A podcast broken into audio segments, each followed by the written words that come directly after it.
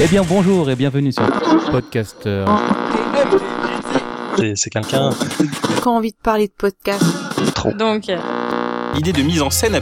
Je pense qu'on a tous eu ça. plus d'avis, des exemples.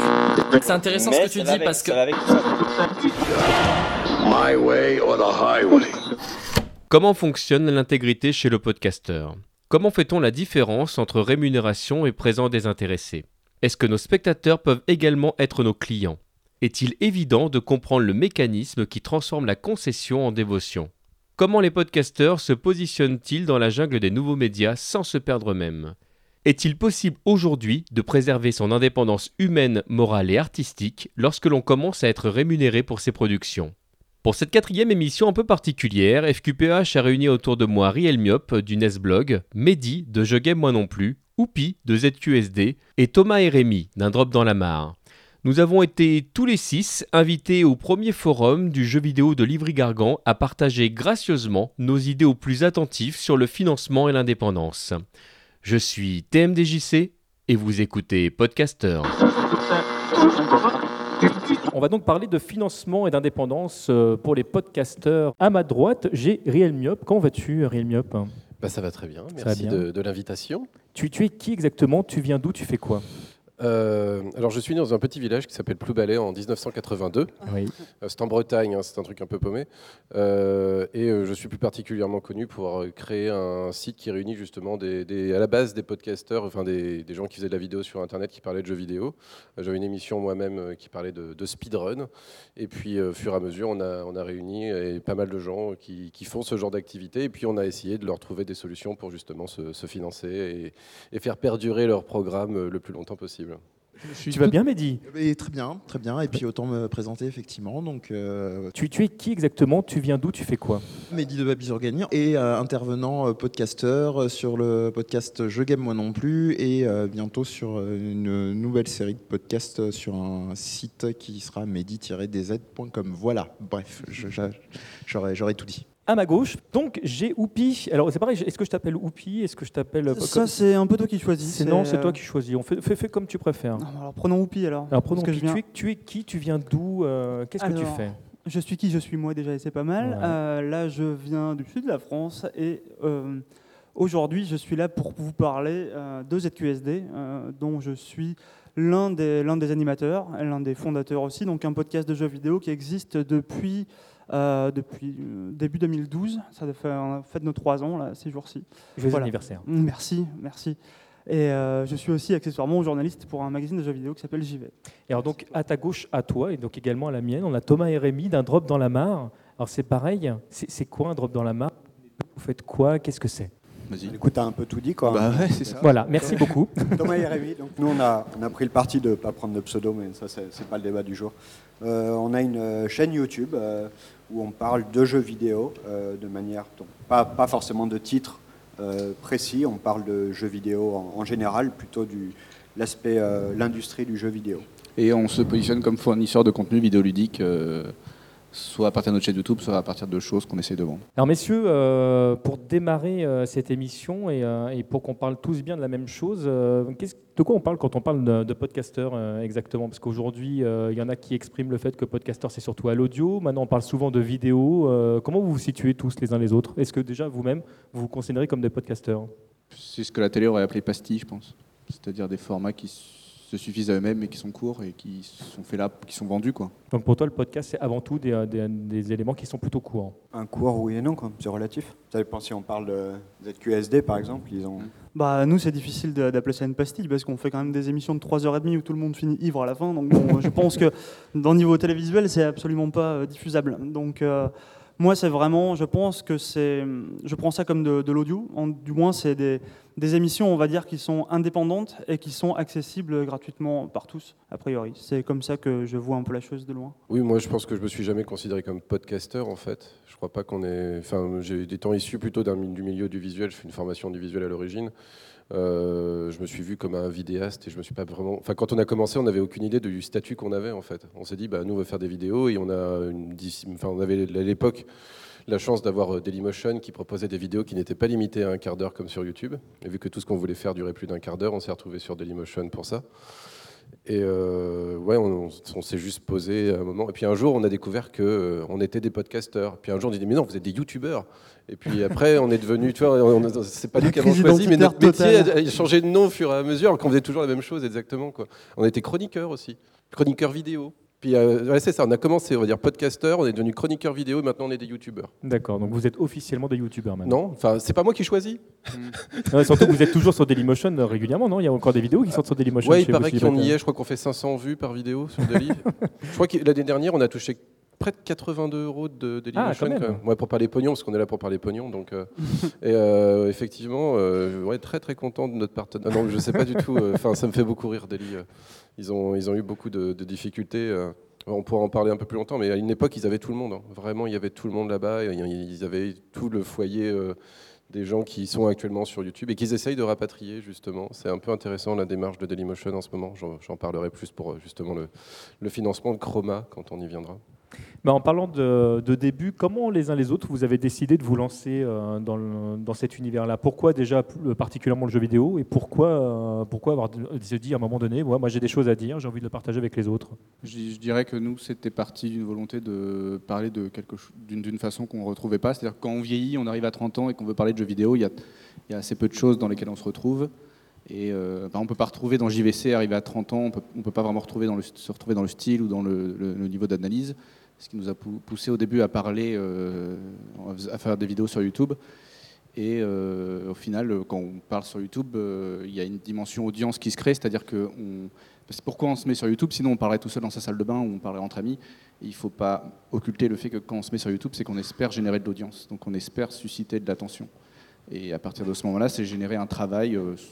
enfin, moi, je parle pour nous, mais quand on est sur YouTube, il y a un travail où pendant un an, deux ans, on va tourner un peu à vide, comme un moteur diesel qui a besoin de comme un démarreur de voiture qui va, qui va être obligé de créer le mouvement euh, à vide. euh, Et nous, c'est comme ça qu'on a fait. Et après avoir fait comme ça un an, deux ans de d'inertie, bah, se crée l'audience qui démarre. Et euh, en tout cas sur YouTube, parce que Dailymotion, c'est vraiment, euh, c'est vraiment un secteur assez. euh, enfin, Il n'y a pas cette dynamique. on a eu quand même ce, phénomène-là quand on a démarré.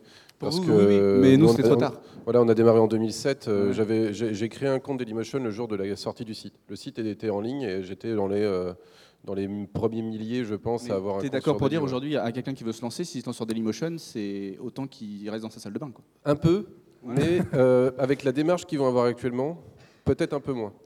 Non, mais ils cherchent, ils cherchent des gens qui ont déjà une. Voilà, le truc c'est ça, c'est qu'ils sont prêts à payer des gens qui, sont déjà, qui ont déjà de la renommée. En fait, ils rachètent les gens de YouTube. Ils achètent du- Les gens qu'ils ont perdus, ils sont en train de les racheter. C'est Ils achètent. Mais s'ils ils achètent personne qui passe pas. Si t'as pas d'abonnés, si tu viens. et Non, je pense connu, pas. Je pas, ils vont pas te payer, même si c'est très bien et que si t'es pas connu. Par contre, Ils ça ont c'est acheté une série avec euh, Studio Bagel, mais parce que en fait c'est bah, c'est parce que c'est Canal Plus qui possède une partie de Dailymotion. Ouais, mais ça après c'est les, les- les- voilà les enjeux, on va dire internes. euh, Et indirect. euh, ouais, au fonctionnement, on va dire quasiment de l'État français, parce qu'il est quand même en partie responsable de Dailymotion, en tout cas quand ça appartenait à Orange. Enfin voilà, par des, des imbrications de société, on se retrouve à ce que Dailymotion et Canal Plus soient plus copains qu'avec YouTube.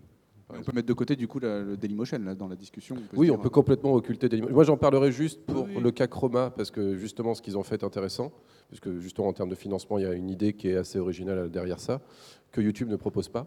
Parce qu'on parlera aussi des solutions que YouTube peut-être à proposer à l'étranger, qui n'ont pas encore démarré en France, mais qui vont se mettre en place au fur et à mesure, normalement, dans, le- dans le monde entier. Oupi, comment vous avez démarré, vous, et pourquoi vous avez démarré? Euh, nous, c'est une très bonne question. Euh, à la base, ZQSD, euh, c'est, euh, on est 8. On a tous plus ou moins à un moment bossé sur un magazine qui s'appelait Joystick. Et on s'est tous retrouvés au chômage, euh, plus ou moins en même temps quand le magazine a mis la clé sous la porte. Et on s'est dit, bon, écoute, euh, quitte à être au chômage, on va continuer. Donc on a lancé à la base un blog, euh, juste pour, j'imagine, pas perdre la main. Et on avait notre, euh, notre animateur aujourd'hui du podcast qui nous a dit, bah, écoutez, moi je voudrais faire un podcast. Un podcast, c'est cool. Alors il me propose ça. Moi je savais absolument pas ce que c'était. Je vivais complètement ailleurs, dans une bulle ou quoi. Et donc on a commencé effectivement à faire des. Vraiment, nous on prenait ça comme, comme une émission radio, sans se poser la question de. On s'est vraiment pas posé la question de savoir comment est-ce qu'on toucherait un public, est-ce qu'on allait en toucher un, est-ce que, est que ça menait quelque part ou quoi? C'était vraiment juste une envie de parler de jeux vidéo avec, avec des, entre gens, on s'aimait tous bien et donc euh, se lancer comme ça. Après, il se trouve que ça, ça a bien marché, mais à la base, vraiment, euh, la motivation, c'était euh, c'était quasiment rien, quoi. juste se retrouver et puis parler dans le micro.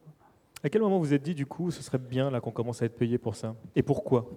Pourquoi euh, À la base, c'est surtout parce qu'on enregistrait euh, chez des gens très sympas qui s'appellent l'apéro du Capitaine, qui eux avaient un podcast qui tourne depuis, euh, depuis 2008 ou 2009, quelque chose comme ça, et donc qui mettaient à disposition leur, leur matériel et leur studio tout simplement. Et c'est des gens très sympas, c'est des gens tellement sympas qui prêtent leur studio à tout, tout plein de gens. Et du coup, nous, quand on voulait aller enregistrer une émission là-bas, c'est très compliqué parce qu'on est 8, euh, on est 8 et on vient tous avec nos égos, donc on est 16. Et euh, on n'arrivait pas forcément à caler, à une date. Euh, pour, pour avoir le, studio à disposition. Donc on s'est dit, bah, écoutez, ça faisait je crois une dizaine d'émissions qu'on avait faites. on, avait, on commençait à avoir une petite communauté. On a tout simplement demandé à des gens, si vous nous aimez bien, euh, vous pouvez nous donner de l'argent via PayPal, euh, nous on achètera du matos et on pourra enregistrer plus d'émissions. Il se trouve qu'on a eu effectivement, on a commencé à avoir un peu d'argent, on a pu s'acheter une, euh, carte son, après on a commencé à s'acheter un micro, puis deux, et puis de loin en loin, on a pu vraiment s'affranchir de, des studios de la, la, cave du Capitaine et pouvoir enregistrer tout simplement chez nous, et être indépendant. Ça c'était très important je pense. Sinon, je pense qu'on aurait, on aurait arrêté beaucoup plus tôt, enfin on aurait arrêté tout court, parce que c'était trop complexe d'arriver à caler des émissions. Hmm. Vous, de votre côté, vous avez démarré de toute façon tout de suite euh, sur YouTube, donc il y, a toujours eu ce principe de rémunération, sauf erreur de ma part, ou comment ça s'est passé? Euh, Au début, il y, y, a la rémunération par la publicité, euh, mais ça, on ne l'a pas tout de suite en fait. Il, faut il y a un décalage de combien de temps à peu près? Faut devenir partenaire. Enfin, c'est pas c'est pas forcément en temps, c'est en Ça dépend quand en fait vous avez fait demande. Il y a une époque où ça prenait euh, trois 3, mois, 6 mois, et puis euh, maintenant c'est instantané. Tu peux créer une, une, chaîne jour 1 et avoir euh, le partnership d'activer. Ça a changé au fur et à mesure de quand tu as créé ta chaîne YouTube. De mémoire, c'est à partir des 5000 abonnés que YouTube est venu vers nous en disant bah, vous pouvez monétiser vos vidéos. Ouais. Mais il te le propose pas avant, mais tu peux le demander quand même. Ouais, nous, on n'a pas eu ce réflexe au début. Euh, la démarche je pense que quand vous avez créé votre chaîne, c'était pas disponible. La démarche était surtout de, créer notre podcast pour y faire passer les, ce qu'on voulait dire. Euh, Donc là, c'était vraiment une plateforme de communication. En fait, il n'y avait pas une question de, rémunération à ce moment-là. La question ne se posait pas. Jusqu'au jour où on s'est rendu compte que c'était un investissement personnel, soit, euh, mais c'était également un investissement financier. et l'objectif, c'était non pas de devenir riche, mais au moins de, nous rembourser le temps qu'on y avait investi. On essaye en gros de sortir une vidéo par mois. Une vidéo, c'est 80 heures de travail.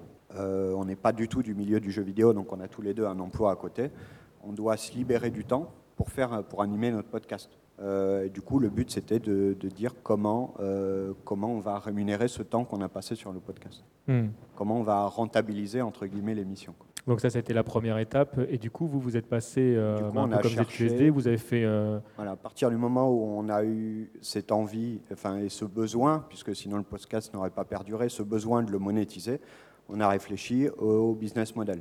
On s'est dit quels sont, quels sont les business models, quels sont les moyens de financement qui existent aujourd'hui sur le net et lequel nous paraît plus sain, ou en tout cas lequel nous correspondrait le mieux.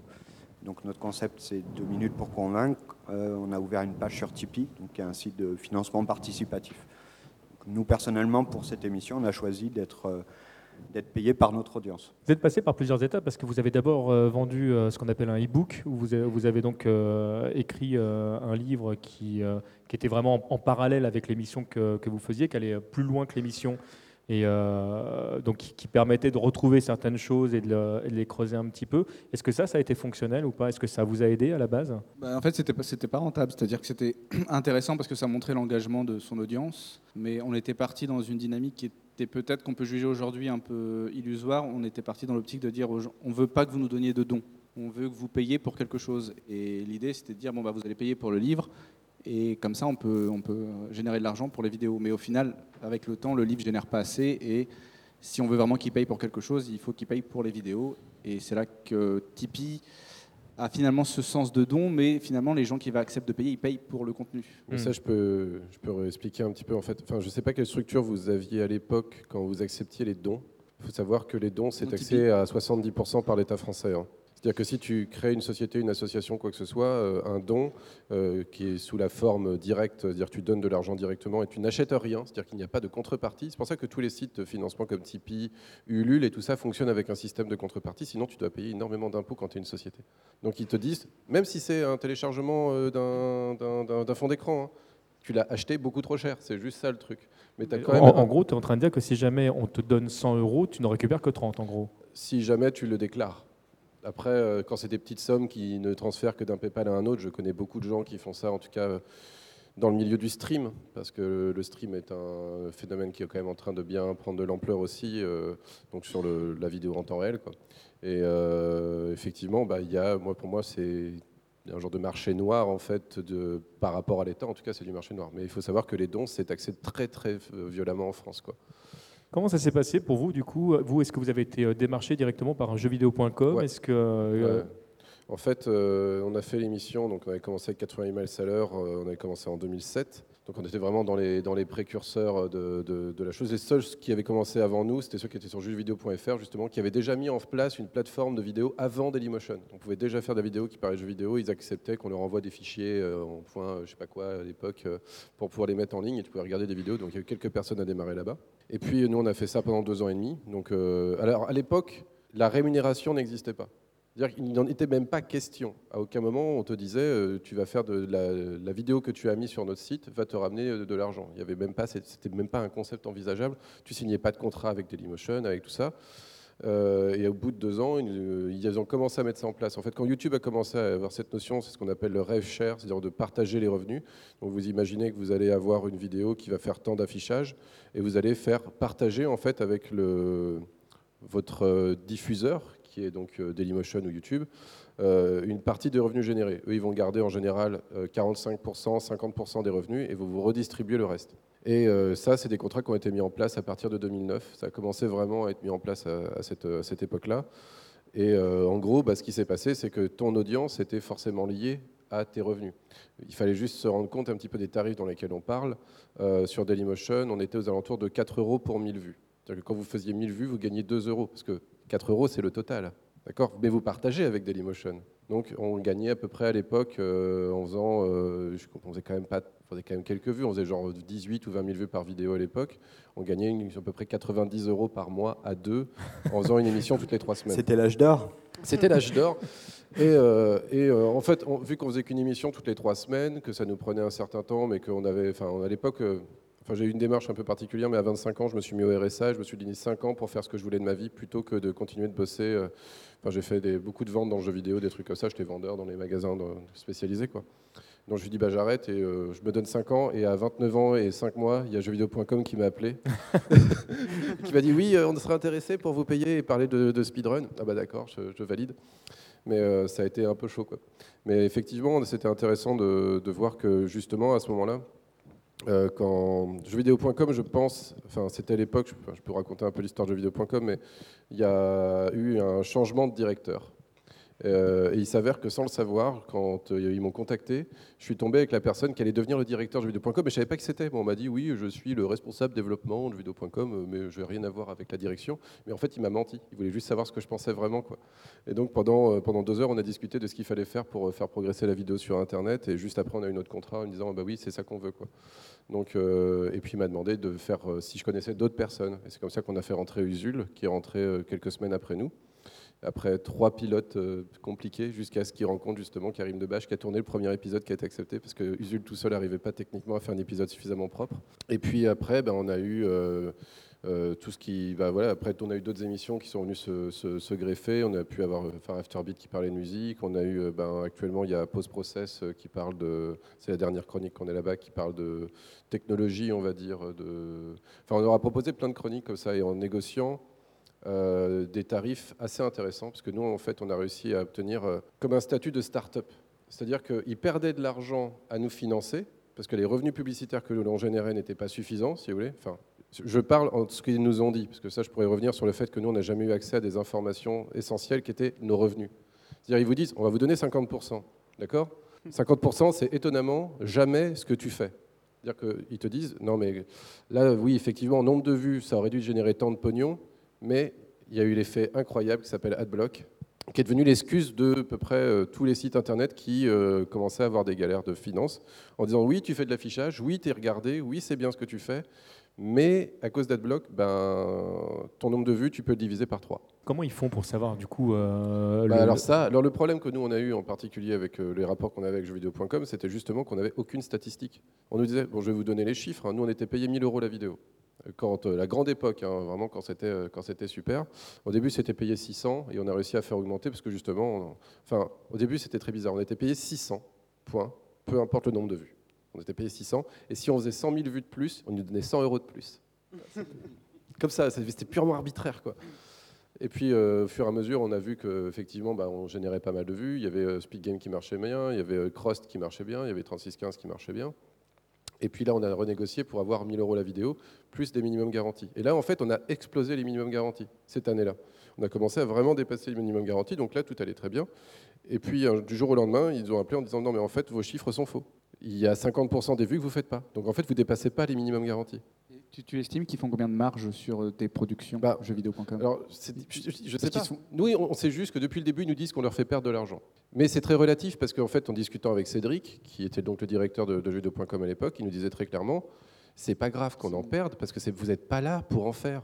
Nous, on est de la plus-value pour le site. On, fait, on fédère une communauté. C'est un cadeau qu'offrait jeuxvideo.com à ses lecteurs. C'était pas fait pour générer de l'argent, c'était juste fait pour pas en perdre ou en perdre peu. Mais pas que, hein, parce que moi je te dirais d'un point de vue totalement extérieur, on était quelques-uns à venir sur jeuxvideo.com parce que vous y étiez. Enfin, moi je sais que je n'allais jamais sur jeuxvideo.com. Non, mais c'est ça, mais c'est ça qui les intéressait. Le seul truc, c'est qu'ils comprenaient bien que ça avait de l'intérêt. Par exemple, jeuxvideo.com achetait les conférences du Stunfest, beaucoup plus cher que le nombre de vues qui réel que ça allait faire. Mais c'était aussi en soutien du, du truc. Tu vois, ils essayaient de il nous aimait bien. Je pense vraiment que Cédric Mallet, à l'époque, nous aimait bien. Il trouvait que les productions qu'on faisait étaient de qualité. Et il jugeait plus la qualité et la fédération des gens. Il nous arrivait des aventures incroyables avec, quand il y avait le 3615 avec des éditeurs qui appelaient pour dire euh, j'enlève la totalité des publicités que je mets sur jeuxvideo.com à cause d'une vidéo de 3615 Usul une vidéo de 3615 Usul euh, qui euh, on se foutait de la gueule d'Electronic Arts. Bon, c'est pas savoir à l'époque, nous on savait même pas que c'était le, publicitaire principal de jeuxvideo.com, c'était 1 million 100 000 euros par an. un détail. Un détail. Et tu as Cédric Mallet qui m'appelle le dimanche, tu vois, le dimanche midi. Hein. Pour qu'il m'appelle un dimanche midi, c'est que c'est la merde, quoi. Parce que l'épisode va sortir, il me fait oui, euh, l'épisode vient de sortir, il y a le euh, je sais pas qui, qui appelle quoi, et qui lui dit euh, Oui, c'est l'épisode reste en ligne, euh, on supprime notre budget publicitaire de chez vous. Quoi. Donc, entre une vidéo qui lui a coûté 1000 euros et perdre un million 100 000, il y avait un petit écart. Et en fait, il les a toujours soutenus. Il a dit Non, la vidéo, je la vire pas. Et en fait, tu t'aperçois très vite qu'au bout de deux jours, c'était réglé, qu'en fait, Electronic Arts, ils n'ont pas le choix si tu veux faire de la com pour ton jeu, quand tu possèdes 80% du marché, bah, tu es obligé de passer. En fait, ils utilisaient aussi leurs moyens de pression à eux qui étaient arrêtez les gars, de toute façon, vous allez toujours faire de la pub chez nous. Quoi. Vous pouvez pas faire sans nous. Quoi. Donc ils arrivaient à, comme ça. Vu qu'ils étaient énormes, vidéo.com, surtout à cette époque-là, ils étaient encore bien massifs en termes d'exposition. De, ils pouvaient le, premier site internet vidéoludique d'Europe, c'est ça à l'époque? Euh, C'est le premier francophone et que, je crois qu'à l'international, c'est genre le quatrième suite. C'est-à-dire qu'il y a genre IGN, des très gros sites américains devant, et même les Allemands n'ont pas l'équivalent. Donc euh, non, non, c'était gigantesque en termes de, revenus et de, de pages vues. Enfin voilà, c'était une grosse usine. Et donc faut savoir aussi qu'à l'époque, ils généraient quand même beaucoup de. Le chiffre d'affaires était conséquent. Ils, avaient, euh, ils faisaient 18% de, bénéfices, euh, de marge. Enfin voilà, tout allait bien. Ils n'étaient pas à 100 000 euros près, ce qui était à peu près ce qu'on leur coûtait à l'année. Donc euh, ils se permettaient d'avoir ça et de l'offrir vraiment à leur communauté. L'idée, c'était ça. C'était d'offrir du contenu de qualité à leur communauté sans que nous, on soit en galère. Parce qu'on leur a dit, mais si nous, vous nous mettez dans, une situation financière où on est toujours aux abois, on ne pourra pas se concentrer sur la production, on ne pourra pas faire de la qualité. Et donc, ils ont accepté de nous payer 1000 euros la vidéo. Alors, sachant qu'en nous payant 1000 euros la vidéo, nous, on en faisait 4, on était 2, ça faisait 2000 euros par personne, avec le matos, euh, les charges, parce qu'il y a des charges sociales. Nous, on est une société, donc euh, il y a des charges sociales. Euh, moi, j'ai touché 1100 euros par mois. Je j'étais même pas au SMIC. Le SMIC est à 1146 euros actuellement. Donc, je n'étais pas au SMIC en touchant 1000 euros la vidéo, mais j'y passais 50 heures semaine. On faisait une vidéo par semaine. Je fais une vidéo par semaine pendant 4 ans, plus de 4 ans et demi. Quoi. Donc euh, c'est en termes de rythme, pas de vacances. Euh, si tu veux prendre des vacances, c'est juste que tu as bossé deux fois plus la semaine d'avant pour pouvoir euh, réussir. Et c'est là que, ça devient fou. Quoi. En fait, en t'écoutant, je réalise que jeuxvideo.com a réussi à créer un, système, une bulle avec vous, mm. une bulle qui lui coûte de l'argent. Et donc c'est un modèle qui est difficilement reproductible. Si demain tu dois trouver d'autres clients, tu dois trouver des clients qui sont dans la même dynamique que jeuxvideo.com, c'est-à-dire une sorte de sacrifice. Tout est relatif en fait ça dépend de quel point de vue tu te places. Si tu es du point de vue de jeuxvideo.com, alors on va vous expliquer un peu euh, les étapes entre un annonceur qui veut acheter de la publicité et nous qui sommes les producteurs de vidéos. Plus vous avez d'intermédiaires, c'est bien connu, c'est cut the middleman si tu veux gagner du pognon. Hein. La, vérité, elle est là. C'est que moi, vous voulez euh, faire la promotion de votre jeu et vous avez un budget de, euh, de temps. On va toujours parler en CPM, c'est-à-dire de, de, combien vous allez gagner pour 1000 vues, d'accord? Quand vous, vous allez acheter 20 euros les 1000 vues, il y a à peu près 9 euros qui va partir dans la poche de Immédiat, qui possède jeuxvideo.com, d'accord? Et à l'époque, hein, je parle à l'époque, maintenant c'est Webedia, mais avant c'était Immédiat. Eux, ils récupéraient, donc sur 20 euros, ils ont récupéré 9 pour la gestion du projet, pour créer la, campagne, enfin voilà, faire, mettre en place l'accès au, site. Mais ils redonnaient une partie à jeuxvideo.com de ce revenu-là, pour, pour faire tourner le site. Et jeuxvideo.com redonnait une partie de ses revenus. C'est-à-dire que nous, pour toucher 5 euros pour 1000 vues, l'éditeur payait 20. Et après, il payait euh, beaucoup tous les autres. Donc quand ils nous disaient qu'on perdait de l'argent, c'était juste sur les 5 euros. Mais en fait, ils étaient payés 20. Mhm. Si vous voulez. Donc, perdre de l'argent, c'est très relatif. C'est juste qu'on n'en génère pas beaucoup. Ça ne veut pas dire en perte. Ça veut juste dire que sur la totalité, euh, c'était pas très très rentable. Euh, c'était pas le truc le plus rentable qui existait en termes d'affichage, parce que après c'est compliqué. Mais nous, quand tu fais une vidéo de deux heures, ça coûte pas le même prix à diffuser qu'une vidéo de 5 minutes. Donc il y avait ça aussi pour pour Speed Game, c'était rentré un peu dans le dans le système. Mais euh, c'était un peu particulier. Et donc, si tu vas voir directement un éditeur et que tu lui dis, vous nous donnez une subvention, vous nous, faites un, vous nous achetez un produit pour tant, bah, tu peux le vendre beaucoup plus cher, tu peux le vendre quatre fois plus cher vu que tu enlèves tous les intermédiaires. Et c'est comme ça qu'on avait réussi à faire le, projet sur euh, le tournoi des légendes. On avait été euh, à Las Vegas filmer un tournoi de Street Fighter 2 qui était financé par une boîte de jeux qui ne fait pas de jeu de baston, qui n'a rien à voir avec Capcom, ils ont, financé ils ont financé une vidéo sur un jeu qui n'était pas le leur. et c'était donc nous on avait toute liberté de parler du jeu parce qu'ils s'en foutaient. Mais ce qu'ils voulaient, c'était, c'était, donc c'était Motion Twin, c'était avoir leur logo associé à nous et de faire des vues en fait. Parce que le total, si, vous prenez le prix qu'ils ont payé, les quatre vidéos et la totalité des vues que l'on a fait en dehors de fait qu'il y ait de la publicité devant, bah, ça leur a coûté moins cher au CPM. Ça leur a coûté en fait 7 euros du CPM à la place de 20 s'ils étaient passés par, euh, par immédiat. Parce qu'on avait coupé euh, les, intermédiaires. Mais euh, on n'est quand même pas rentré dans nos frais euh, sur ces. On a, on a vraiment fait. On a juste payé nos billets d'avion et notre bouffe et de l'hôtel là-bas, quoi, le, budget. Ce qu'on appelle le faire pour la passion. Bah, le faire pour la passion, non, c'était quand même un très beau voyage et je regrette pas d'avoir été à l'Evo. Et puis on a bien rigolé avec Usul et Walmart. C'est un très beau documentaire. Bah, je pense qu'on a fait, on a fait le taf effectivement. Ça a été beaucoup, très difficile parce qu'on continuait de faire les émissions à côté. Donc c'est juste une surcharge de travail et tu fais. Euh. Donc on a réussi à prendre des vacances en disant euh, on va diffuser quatre anciens épisodes de 88 miles à la place des Speed Games. Et euh, Usul, bah, ça, a été, ça a remplacé les 36-15 Usul en fait. Il y avait plus de 36-15 à ce moment-là. C'était le. Donc voilà, en plus ça permettait une exposition plus grande. Et eux ils ont été ravis ces Motion Twin globalement. De, Je les ai jamais rencontrés. Ils nous ont envoyé du pognon un jour et puis ils ont fait ok c'est gentil. Et puis ils ont été, ils nous ont dit ouais bah, les vidéos sont bien, c'est cool. Mais voilà quoi. Donc ça existe, il y a des solutions de financement, je dirais de direct à direct, comme ça, où tu peux aller voir. Nous, ce que, enfin moi, ce que j'aurais beaucoup aimé, mais ce qui est très difficile à mettre en place, c'est-à-dire de, proposer ce genre de solution à des jeux indés.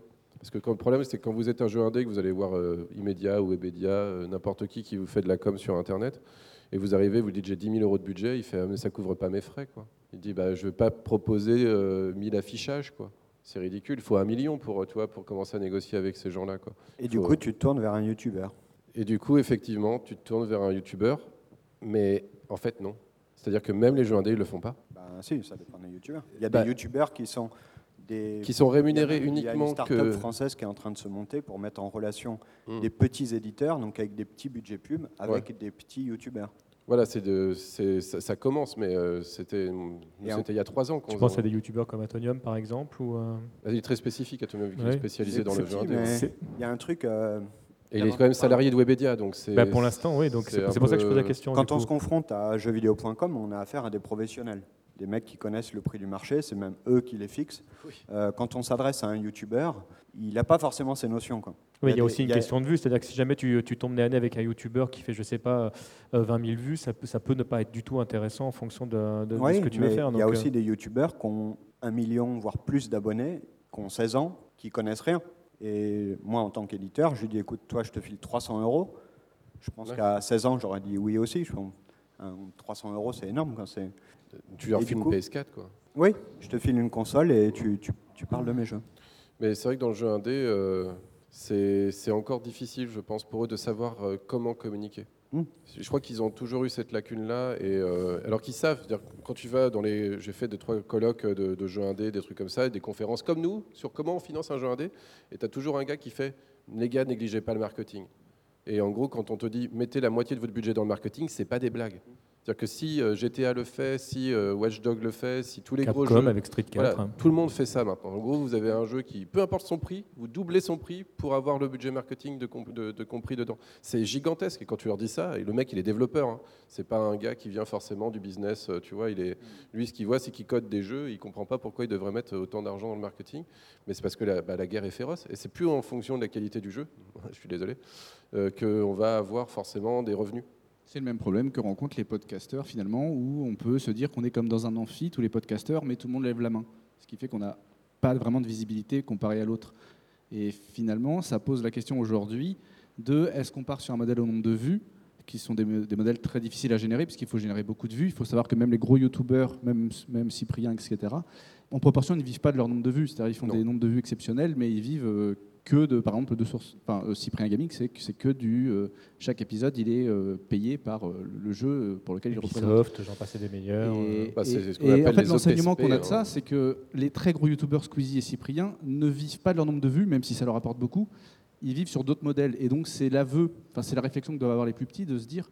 En fait, même les plus petits, ils vivent du brand content. Si demain vous avez une chaîne avec 300 000 abonnés et que vous faites une vidéo à chaque fois qu'il fait 300 000 vues, ça va vous rapporter 160 euh, euros, 200 euros.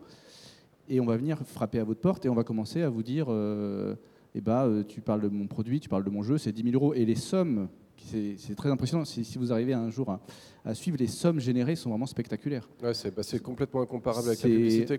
C'est entre 10 000 et 40 000. oui, c'est les tarifs. Bah, nous, on a eu des propositions qu'on a toutes refusées. Bah, c'est notre éthique qui nous a dit non. Euh, et puis, enfin, Speed Game, ça nous arrive assez peu, enfin, aux 80 images, simplement parce qu'on est en décalage par rapport à la sortie des jeux. C'est impossible d'avoir un speedrun pour la promotion d'un jeu. Sauf ce qu'on est en train de monter actuellement. Parce que là, on est en train de travailler justement pour faire des modes speedrun dans les jeux. Donc on vient aider les développeurs à fabriquer le mode speedrun et à leur proposer le plan de com qui va aller Vous êtes de l'autre côté de la barrière. Voilà, on a, on a franchi hmm. justement cette barrière-là et on leur dit comment faire un mode speedrun et je leur amène des speedrunners et des développeurs pour les aider. Donc c'est un modèle de... Là, tu repars dans ta recherche et développement, tu repars sur des modèles à vue ou tu repars sur des modèles euh, payés par le... On est en train de mélanger un peu tout. Je pense que on était vraiment dans ce modèle euh, économique. Alors, si je pars vraiment de ce que le Nesblog souhaite être, c'est-à-dire gratuit, accessible à tous et que vous n'ayez pas, besoin d'abonnement, vous, en tant que spectateur, pour accéder à nos vidéos. C'est-à-dire éviter, entre guillemets, actuellement le modèle Gamecult. Ce qui est arrivé à une de nos chroniques qui était Afterbeat, qui a quitté jeuxvideo.com pour aller sur Gamecult, mais en payant. moi, j'arrive à les voir, mais parce que voilà, je, les connais bien. Mais sinon, il faut maintenant payer pour accéder à Afterbeat, ce que je trouve dommage personnellement par rapport à ma philosophie de ce que devrait être Internet et de la gratuité que, ça amène. Mais effectivement, on ne peut pas vivre juste de, la publicité. Je pense que maintenant, c'est absurde d'essayer de, fonctionner comme ça en étant dans un marché de niche. Ce que sera toujours le speedrun. Je, fais une, parenthèse sur ce qu'on est en train d'exprimer. Qu'est-ce qu'il y a comme modèle euh, aujourd'hui euh, qui existe pour, pour être rémunéré Donc vous, vous êtes parti sur Tipeee à l'heure actuelle. Vous, sauf erreur de ma part, vous êtes sur un Patreon. Ouais. Qu'est-ce qu'on a comme plateforme à l'heure actuelle qui propose et pourquoi vous avez choisi telle ou telle plateforme? Bah, je sais pas. Nous, on est parti enfin, pour Chroma. Je veux juste parler du cas Chroma parce que je trouve que c'est intéressant, vu que c'est assez nouveau ce qui se passe, justement à cause de Dailymotion. Donc Chroma, euh, on avait hésité à faire un Tipeee. Je vous explique parce qu'on avait, on a, on a réfléchi Patreon, Tipeee et on est arrivé sur Ulule. Ce qui peut paraître surprenant parce que Ulule c'est des projets euh, fixes, c'est-à-dire que tu finances un projet qui normalement devrait euh, démarrer. C'est du, c'est vraiment du crowdfunding où tu vas acheter un produit et tu espères après que la société se débrouille toute seule et qu'elle ait plus besoin de toi pour fonctionner. Et en fait, non, c'est pas ça du tout. C'est qu'on a dit on va financer une saison directement et, et demander la somme dont on a besoin pour faire toute la saison. Là, vous avez explosé les scores. Alors après, voilà, ça, ça, on n'avait pas, on n'avait pas prévu. Euh, enfin, Karim pensait qu'il aurait du mal à atteindre 20 000. Moi, je lui ai dit, tu vas atteindre 80 tranquille, et on a eu 206. Donc effectivement, on s'est retrouvé aussi avec une somme d'argent très différente de ce que l'on devait avoir, ce qui n'est pas forcément sain non plus, ça j'en parlerai un peu. Mais surtout, ce qui était intéressant, c'est que Dailymotion nous a donc proposé ce principe de minimum garantie, c'est-à-dire qu'ils ont préacheté les épisodes par rapport au nombre de, de, fichages publicitaires euh, à hauteur, je crois, de que je dise pas de conneries, de 2000 euros l'épisode. Euh, et en plus, ils ont rajouté de l'argent sur le Ulule. C'est-à-dire qu'ils ont financé à hauteur de. Ils avaient dit que pour chaque euro donné Alors ça aurait été très drôle que ce soit juste écrit comme ça dans le, dans le contrat. Si pour chaque euro donné, ils auraient doublé la somme. Donc si quelqu'un donnait un euro, il donnait un euro. Et c'était, j'ai vérifié le contrat, c'était dans la limite de 6 000 euros, parce que sinon ça aurait été très drôle. Ça aurait été ruiné, là. Ah, vous nous devez 200 000 euros, je suis désolé. Euh, Allez. ah, écoutez les gars, c'est dans le contrat. C'est hein. ici qu'il faut signer. Là, je pense qu'on se serait pris des vacances. Mais, euh, et on n'aurait jamais sorti les épisodes. Et on aurait fait un truc. Bah, c'est comme ça qu'on fait du crowdfunding. porte, hein, je crois que c'est comme ça qu'on devient riche dans le crowdfunding, c'est de- d'annoncer des trucs et de pas les faire. Euh, et effectivement, euh, on a été surpris qu'ils acceptent ce fonctionnement-là. Sachant que, pour vous donner une petite idée, Chroma, elle a été à vendre un an l'émission. On avait un pilote à vendre pendant un an et on a été voir Webedia, on a été voir. Enfin, Webedia, parce qu'à la base, c'était plutôt pour Allociné, et euh, jeuxvideo.com, et YouTube, et machin. Et on est, à- en fin de compte arrivé sur ce, ce compromis-là. quoi. Et effectivement, euh, ben, quand tu t'aperçois qu'en fait, on a 200 000 euros, c'est cool, et c'est que 7800 personnes. C'est 7800 personnes qui ont donné au total 206 000 euros. Et tu dis, mais à quoi ça sert de faire des millions de vues? Tu as besoin de 7800 gars motivés en vrai. N'as pas besoin d'avoir, euh, en fin de compte, euh, 100 000 personnes de motivées. Bah, effectivement, euh, Chroma, enfin Crost, avec ce que faisait Karim, qui a beaucoup plu, euh, faisait dans les 600 000 vues. Donc si c'est le vrai rapport, c'est-à-dire que tu as une personne sur 1000 qui te paye, mais en fait, c'est pas vrai. C'est juste qu'à ce moment-là, il y a eu aussi un phénomène un peu rétroactif, c'est-à-dire que les gens ont arrêté de financer le projet. Parce qu'ils se sont dit, attendez, tu as 1000% de ton budget, mec, on va peut-être arrêter. Enfin, il y a des gens qui ont continué de... Alors, il y a... Et chose surprenante, c'est que j'ai eu accès aux statistiques du Ulule. Il y a 490 personnes, et qui représentent des sommes pas négligeables, qui refusent les contreparties. Ouais. Ils n'en veulent pas. Sur Ça, on voit ça 7800, facilement euh, c'est quand même assez conséquent. Quoi. Et nous, ça représente euh, genre euh, près de 20 000 euros. Quoi. De gens qui nous disent on veut rien en échange, juste euh, allez-y. Quoi. Bon, d'accord, très, très bien. Moi, ça, me, ça me surprend un petit peu, mais ça m'étonne pas. Que- Qu'il y en ait qui le fassent, ça me dérange pas. Mais je ne pensais pas que ce serait dans d'aussi grande proportion, parce que c'est quand même euh, beaucoup de gens. Et c'est là que tu dis, mais en fait, vraiment, la publicité, quoi, faire des millions de vues, ça devient euh, tellement peu rentable qu'il y a tellement de solutions annexes que je pense que nous, on va partir sur du merchandising assez classique, c'est-à-dire d'avoir des produits dérivés autour de l'émission, et que de vendre un t-shirt, un t-shirt, c'est comme faire 2000 vues. Tu te dis, bah ouais, j'ai pas besoin d'en vendre beaucoup pour que ce soit rentable. Et effectivement, je pense que le modèle publicitaire, s'il n'est pas voué à s'éteindre, en tout cas s'il reste dans les conditions actuelles, ne sera pas la source principale de financement euh, de, la vidéo euh, dans, dans quelques années. Quoi. Ouais, euh, je voulais rebondir sur. Je suis, je suis tout à fait d'accord avec Realme Up et je suis très content qu'il qu'il ait ce dis- discours-là parce que ça, ça enseigne aux gens que si vous pensez votre activité comme une activité professionnelle, vous comprenez assez vite que le débat s'est tourné à tort vers le nombre de vues, mais qu'en fait, si vous pensez votre activité comme une start-up, comme si vous vendiez des paniers bio, il vous faut juste qua- 40 clients par semaine. Et, et- C'est pas parce que tu passes sur TF1 que ce sera mieux. Exactement. Et, et finalement, tu- en fonction de ton modèle, tu peux vivre avec 40 personnes, 30 personnes, ou même avoir une chaîne avec que, ou- que 2000 personnes, où il y a des sites web, il y a Ils des sont gros très sites web motivés. qui tiennent Et en fait, eux. ce qui est très intéressant avec ça, c'est que ça valorise la qualité. Parce qu'il y a un truc qui est très fourbe, et ça, ça vous est tous arrivé. Vous allez sur euh, YouTube et vous cliquez sur le top 5 d'un truc, n'importe quoi, parce que ça marche, ça, ça marche très bien. Top Mais 5 cette vidéo, c'est une boue in- in- innommable. C'est-à-dire que la vidéo, c'est même pas ce qui est annoncé. D'accord? C'est une vidéo de chat, en fait, avec euh, juste un truc dégueulasse. Mais tu as vu la pub. Donc, tu as cliqué dessus. En fait, si vous voulez, le- la bannière a fait son travail. La petite vignette, là, qui, a- qui- qui vous annonce, viens, viens cliquer sur ma gueule, tu vois. C'est, ça, il t'explique bien sur YouTube qu'il faut que tu travailles à fond tes bannières. Euh, c'est-à-dire que si on t'avait demandé de l'argent pour cette vidéo, tu l'aurais jamais donné. Tu l'as donné en espace de cerveau disponible, en fait. Tu l'as donné quand tu as vu la publicité qui était affichée devant. Même si euh, la vidéo elle a fait un million de vues, personne jamais n'ira lui donner du pognon sur Tipeee ou sur Ulule. À aucun moment, ça lui viendrait à l'esprit de dire mais je ne peux pas financer ça, ça n'a pas de sens. quoi. C'est un mec, il a filmé son chat qui pète et il annonce que c'est un top 5. Je veux dire, ça n'a pas de sens. Il pète le chat. Oui, mais tu lui donneras jamais de pognon. Ça, ça viendrait jamais à l'esprit de le faire. Tu lui vas pas, le mec, il va pas monter un Tipeee sur son chat. Tu, vois, c'est- tu sais très bien qu'il le fera pas. Et s'il le fait, Surtout ça pas marchera pas. de place pour monter un Ça veut juste dire que justement, ça décale la, la notion de vue de la qualité. Et c'est plus, tu pourrais trouver une émission. de- J'ai découvert une émission récemment qui parle d'électronique. Alors c'est très spécifique. Il faut vraiment aimer ça. hein. Faut- le gars est très euh, très cool, mais il est très froid. Enfin voilà, c'est très sérieux. hein. Attention, quand, quand on parle d'impédance, ça déconne pas quoi. Et, euh, et il fait 2 à 4 000 vues.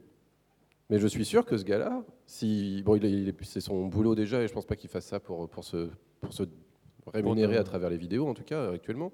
Mais s'il y passait, je suis sûr que moi je ferais partie des 500 pélos à lui filer euh, 2 euros par vidéo quoi. Parce qu'effectivement, je trouve que ça et il aurait en fait euh, largement plus que. Enfin, imaginez quelqu'un qui fait du 2 à 4 000 vues, extrêmement spécifique, et il ne pourra jamais vraiment monter. Parce qu'il n'est pas dans l'humour, il est pas, lui, ce qui l'amuse, c'est de faire, enfin, c'est un peu rigolo de faire fondre des puces de, de, cartes SD dans de l'acide, mais et les regarder au microscope. Tu vois, c'est des trucs comme ça. Il a des microscopes électroniques, il regarde des puces, il dit ah, alors là c'est de la RAM, là c'est machin. Il t'explique comment marche la puce. Il y a un côté sexy avec le nombre de avec le nombre de, vues. En fait, quand vous êtes très grand et que vous vendez votre flux, donc vous vendez euh, pas, pas, votre contenu parce que vous disiez, mais le nombre de gens qui sont transformés. Il y a, on parlait euh, il y a une époque, on voulait m'acheter mes fans YouTube, mes fans Facebook aussi. Ah ouais on me demandait, mais tu nous fournis la, page de tous tes fans. Tu sais. Et, c'est encore des questions malheureusement qu'on pose aujourd'hui. Enfin, moi, on m'a déjà demandé, mais euh, si, ok, tu veux faire ce projet-là, mais tu génères combien de vues à l'heure actuelle? C'est des questions qu'on pose quand même encore. Parce que c'est un modèle économique qui existe. On... a appris hier que tu pouvais vivre d'Instagram. Quoi. Il y a rencontré quelqu'un. Alors, si tu veux parler sérieusement et si tu veux parler en langage Webedia, on parle de volume. Pardon, autant pour moi. Voilà, on parle en volume. C'est-à-dire, c'est combien le volume? Il y a un mec en gros, moi j'ai dit à peu près vers, euh, vers 90 dB. Quoi. Il n'a pas aimé, je sais pas pourquoi. Il y en a qui vendent, euh, qui, vendent, qui vendent leur public en fait. Oui. C'est un modèle économique mmh. possible. C'est euh, par exemple sur Instagram, j'ai appris hier qu'une personne qui a 300 000 interactions, donc soit un commentaire, soit un partage, etc., pour poser à côté d'une bouteille de Fanta, c'est 20 000 euros. Pour de vrai, c'est vrai, c'est 20 000 euros. Photo, Mais il y a 300 000 partages aussi. Hein. Donc lui, il ne vend, pas du, vend pas du contenu. Ce qu'il vend, lui, c'est son public. Là, il vend de l'espace de cerveau disponible. C'est aussi ce qui est hein. intéressant dans le choix du modèle économique. C'est de la pub. C'est de la pub complètement. On peut pas suivre. Une personne ne peut pas suivre. 20 000 euros, c'est l'équivalent de. De, bah, enfin, la, boîte, elle peut. Quoi. Mais ce qui est intéressant dans, dans le choix du. Humainement, ça, ça te déconnecte. Bah, surtout quand tu fais 10 photos par jour. Quoi. Parce que vous, vous le ferez, vous, franchement, 20 000 euros être sur son Instagram, vous mettez une bouteille de vous avec posée à côté d'une canette de. Est-ce que je peux mettre Jérémy Morvan avec moi Non mais sérieusement, est-ce que vous le ferez euh, chacun Mais ça, c'est une, une, excellente question. Je pense que je le ferai, mais que je m'amuserai beaucoup avec l'argent. Mais je, je mettrai très ah. ouvertement et je dirais. Bon, tu, euh, Alors, moi, pour être honnête, aujourd'hui, on va financer un an de Speed Game. Ouais, moi, je le ferai pas. Ça, mais paye trois ans d'études de ton de ton. Mais c'est une question. Alors, moi, je suis dans une place un petit peu particulière. Tu fais un truc privé. C'est-à-dire que je produirai du contenu. En fait, j'avais la sensation d'être un peu Robin des Bois quand on était chez Webedia. Quoi. On faisait perdre du pognon à une entreprise comme eux, j'en étais très fier. Et ils nous finançaient, nous, pour faire des trucs cool. Enfin, je trouvais qu'on faisait des trucs quand même pas Mais tu leur apportes quand même de la, de la visibilité quelque part. Ouais, alors après, euh, alors ça, c'est là-dessus qu'ils nous ont jetés. Hein, en disant, non, mais vous vous rendez pas compte, on touche déjà 98% de la, de la, cible qu'on veut toucher. Donc les 2% qui restent, on s'en fout. Voilà. mais le bénéfice en image, ils le comptent pas, quoi. Ah, ils s'en foutent, mais à un point. Mais alors, si vous saviez combien ils ont, ils en ont rien à faire de leur image, quoi. De toute façon, ils sont là, ils, se prennent pour les, maîtres du monde. Hein. Et ils ont peut-être un peu raison pour le coup. C'est ça qui est un peu effrayant. Finalement, pour eux, c'était sans doute le seul intérêt de, vous avoir. C'était en tout cas, c'était la vision de Cédric Mallet à l'époque où on était sur judo.com, quand c'était lui le directeur. Lui, il savait que c'était, il avait du mal, il nous défendait auprès d'Immédiat pour dire oui, euh, bon, euh, ça fait pas beaucoup, ça pas machin, mais par contre, ça a une énorme euh, communauté de gens qui les aiment bien et ça donne une bonne image du site. Et vu qu'on a une image qui est un peu voilà, hein, jeuxvideo.com n'a pas toujours eu une image très, euh, très valorisée, même s'il y a des choses fausses. Hein. Il y a eu des, beaucoup de mythes qui ont tourné autour du site. Euh, il y a eu beaucoup de choses qui, n'étaient pas euh, vérifiées ou vérifiables en tout cas. Et je suis toujours un peu contre les rumeurs, en particulier quand on parle de, genre de milieu. J'aime bien qu'on m'apporte des, statistiques, des trucs, quelque chose, pas juste dire ah ouais, ils ont été payés par Activision pour mettre telle note à Black Ops. je veux bien, mais prouvez-le moi parce que moi de ce que j'ai vu, c'est pas le cas quoi. Euh, et, euh, Enfin, je ne crois pas qu'ils aient eu d'éditeurs. Ils n'en ont pas besoin, en fait. Il faut peut-être expliquer au public ce que c'est Webedia. Webedia, c'est un, grand groupe qui rachète plusieurs sites. Il a racheté Allociné, jeuxvideo.com, 750 Tous les plus gros sites. Pure People à la base, il hein. ne faut pas oublier d'où ils viennent. Hein. Ils viennent de Pure People. Enfin, c'est Pure Média, en fait. Pure Média, Pure Brain. Non, mais il faut, dire que c'est en gros, c'est Paris Match au début. Hein. Et dans, euh, dans, toutes leurs interviews, ils rachètent des sites et ils disent nous, notre modèle, notre projet commercial, c'est d'utiliser l'expertise de nos journalistes pour parler au mieux des marques qui nous donnent de l'argent via le mécanisme Alors, du ils disent plus journaliste, hein, ils disent rédacteur. Euh, oui, mais euh, ils commencent à s'apercevoir que ça marche plus. Hein. Ils disent les deux. Ils parlent de sites. Quand ils disent ça, de sites où je suis allé vérifier encore récemment, les sites signent bien journaliste. Et, ils le disent dans les interviews. Ils utilisent le modèle du brand content. Le brand content, c'est euh, prendre la ligne éditoriale du site et jouer sur l'ambiguïté de la pub parce qu'elle est inscrite sur le même niveau de, que la ligne éditoriale. Vous, je sais pas, vous regardez un site. Euh, vous avez votre site où vous allez tout le temps et il y a tous les articles et la pub, ça sera un article. Donc parfois, elle est marquée sponsor quand ils ont peur, mais elle prend la même forme que l'article. Avec JVC a fait pareil avec en parlant de on, en parlant de je, donc euh, en faisant croire que c'est le journaliste qui écrit. Et, et, c'est le journaliste qui écrit. Tout le monde l'avoue sauf jeuxvideo.com. Ils ne veulent pas encore l'avouer. Mais ils ont raison de ne pas vouloir l'avouer. Pour ils vont pas, ils vont pas l'admettre. Ils peuvent pas l'admettre. Ils se tireraient une balle dans le pied direct, quoi. mais ils se sont fait choper. En fait, fait du public rédactionnel. Le pire, c'est que ça ne change rien. C'est pas parce que les gens seraient au courant. En fait, qui serait au courant? Les 70 pélos qui sont là et nous sur la scène. Et le reste du public qui a 15 ans, lui, ce qu'il veut savoir, c'est quels sont les 10 plus beaux kills sur sur Black Ops, quoi. Et que les gens soient payés pour le dire ou pas, oui, je crois qu'ils sont contrebalance. Le problème, c'est ça, c'est qu'il y a un problème d'éducation et de public. Que Webedia, il centralise le web, c'est inquiétant, mais c'est pas le seul. Donc il faut pas dire c'est le mal parce qu'il centralise, parce qu'il y en a d'autres qui centralisent, comme euh, Niweb, qui a Gamecult. C'est quand même la plus grande groupe en France. CNET, qui a ZDNet. Gamecult aussi, il est centralisé par, une gros, par un gros groupe. Donc c'est pas la centralisation qui est spécifique à Webedia. Par contre, ce qui est spécifique à Webedia, c'est le brain content, c'est jouer sur faire écrire sa journaliste et jouer sur l'ambiguïté avec la pub. Et les robots aussi. C'est-à-dire qu'il y, y, a vraiment cette notion d'avoir un rédacteur en chef qui est supérieur à votre rédacteur en chef qui s'appelle Google. Et ça, c'est extrêmement important, c'est-à-dire que tu dois choisir des mots, quitte à faire des phrases pas très françaises. Ça, c'est assez surprenant. Des fois, il y a des titres, tu fais waouh, il manque un verbe. Mais, ce verbe-là, il n'attire pas les clics.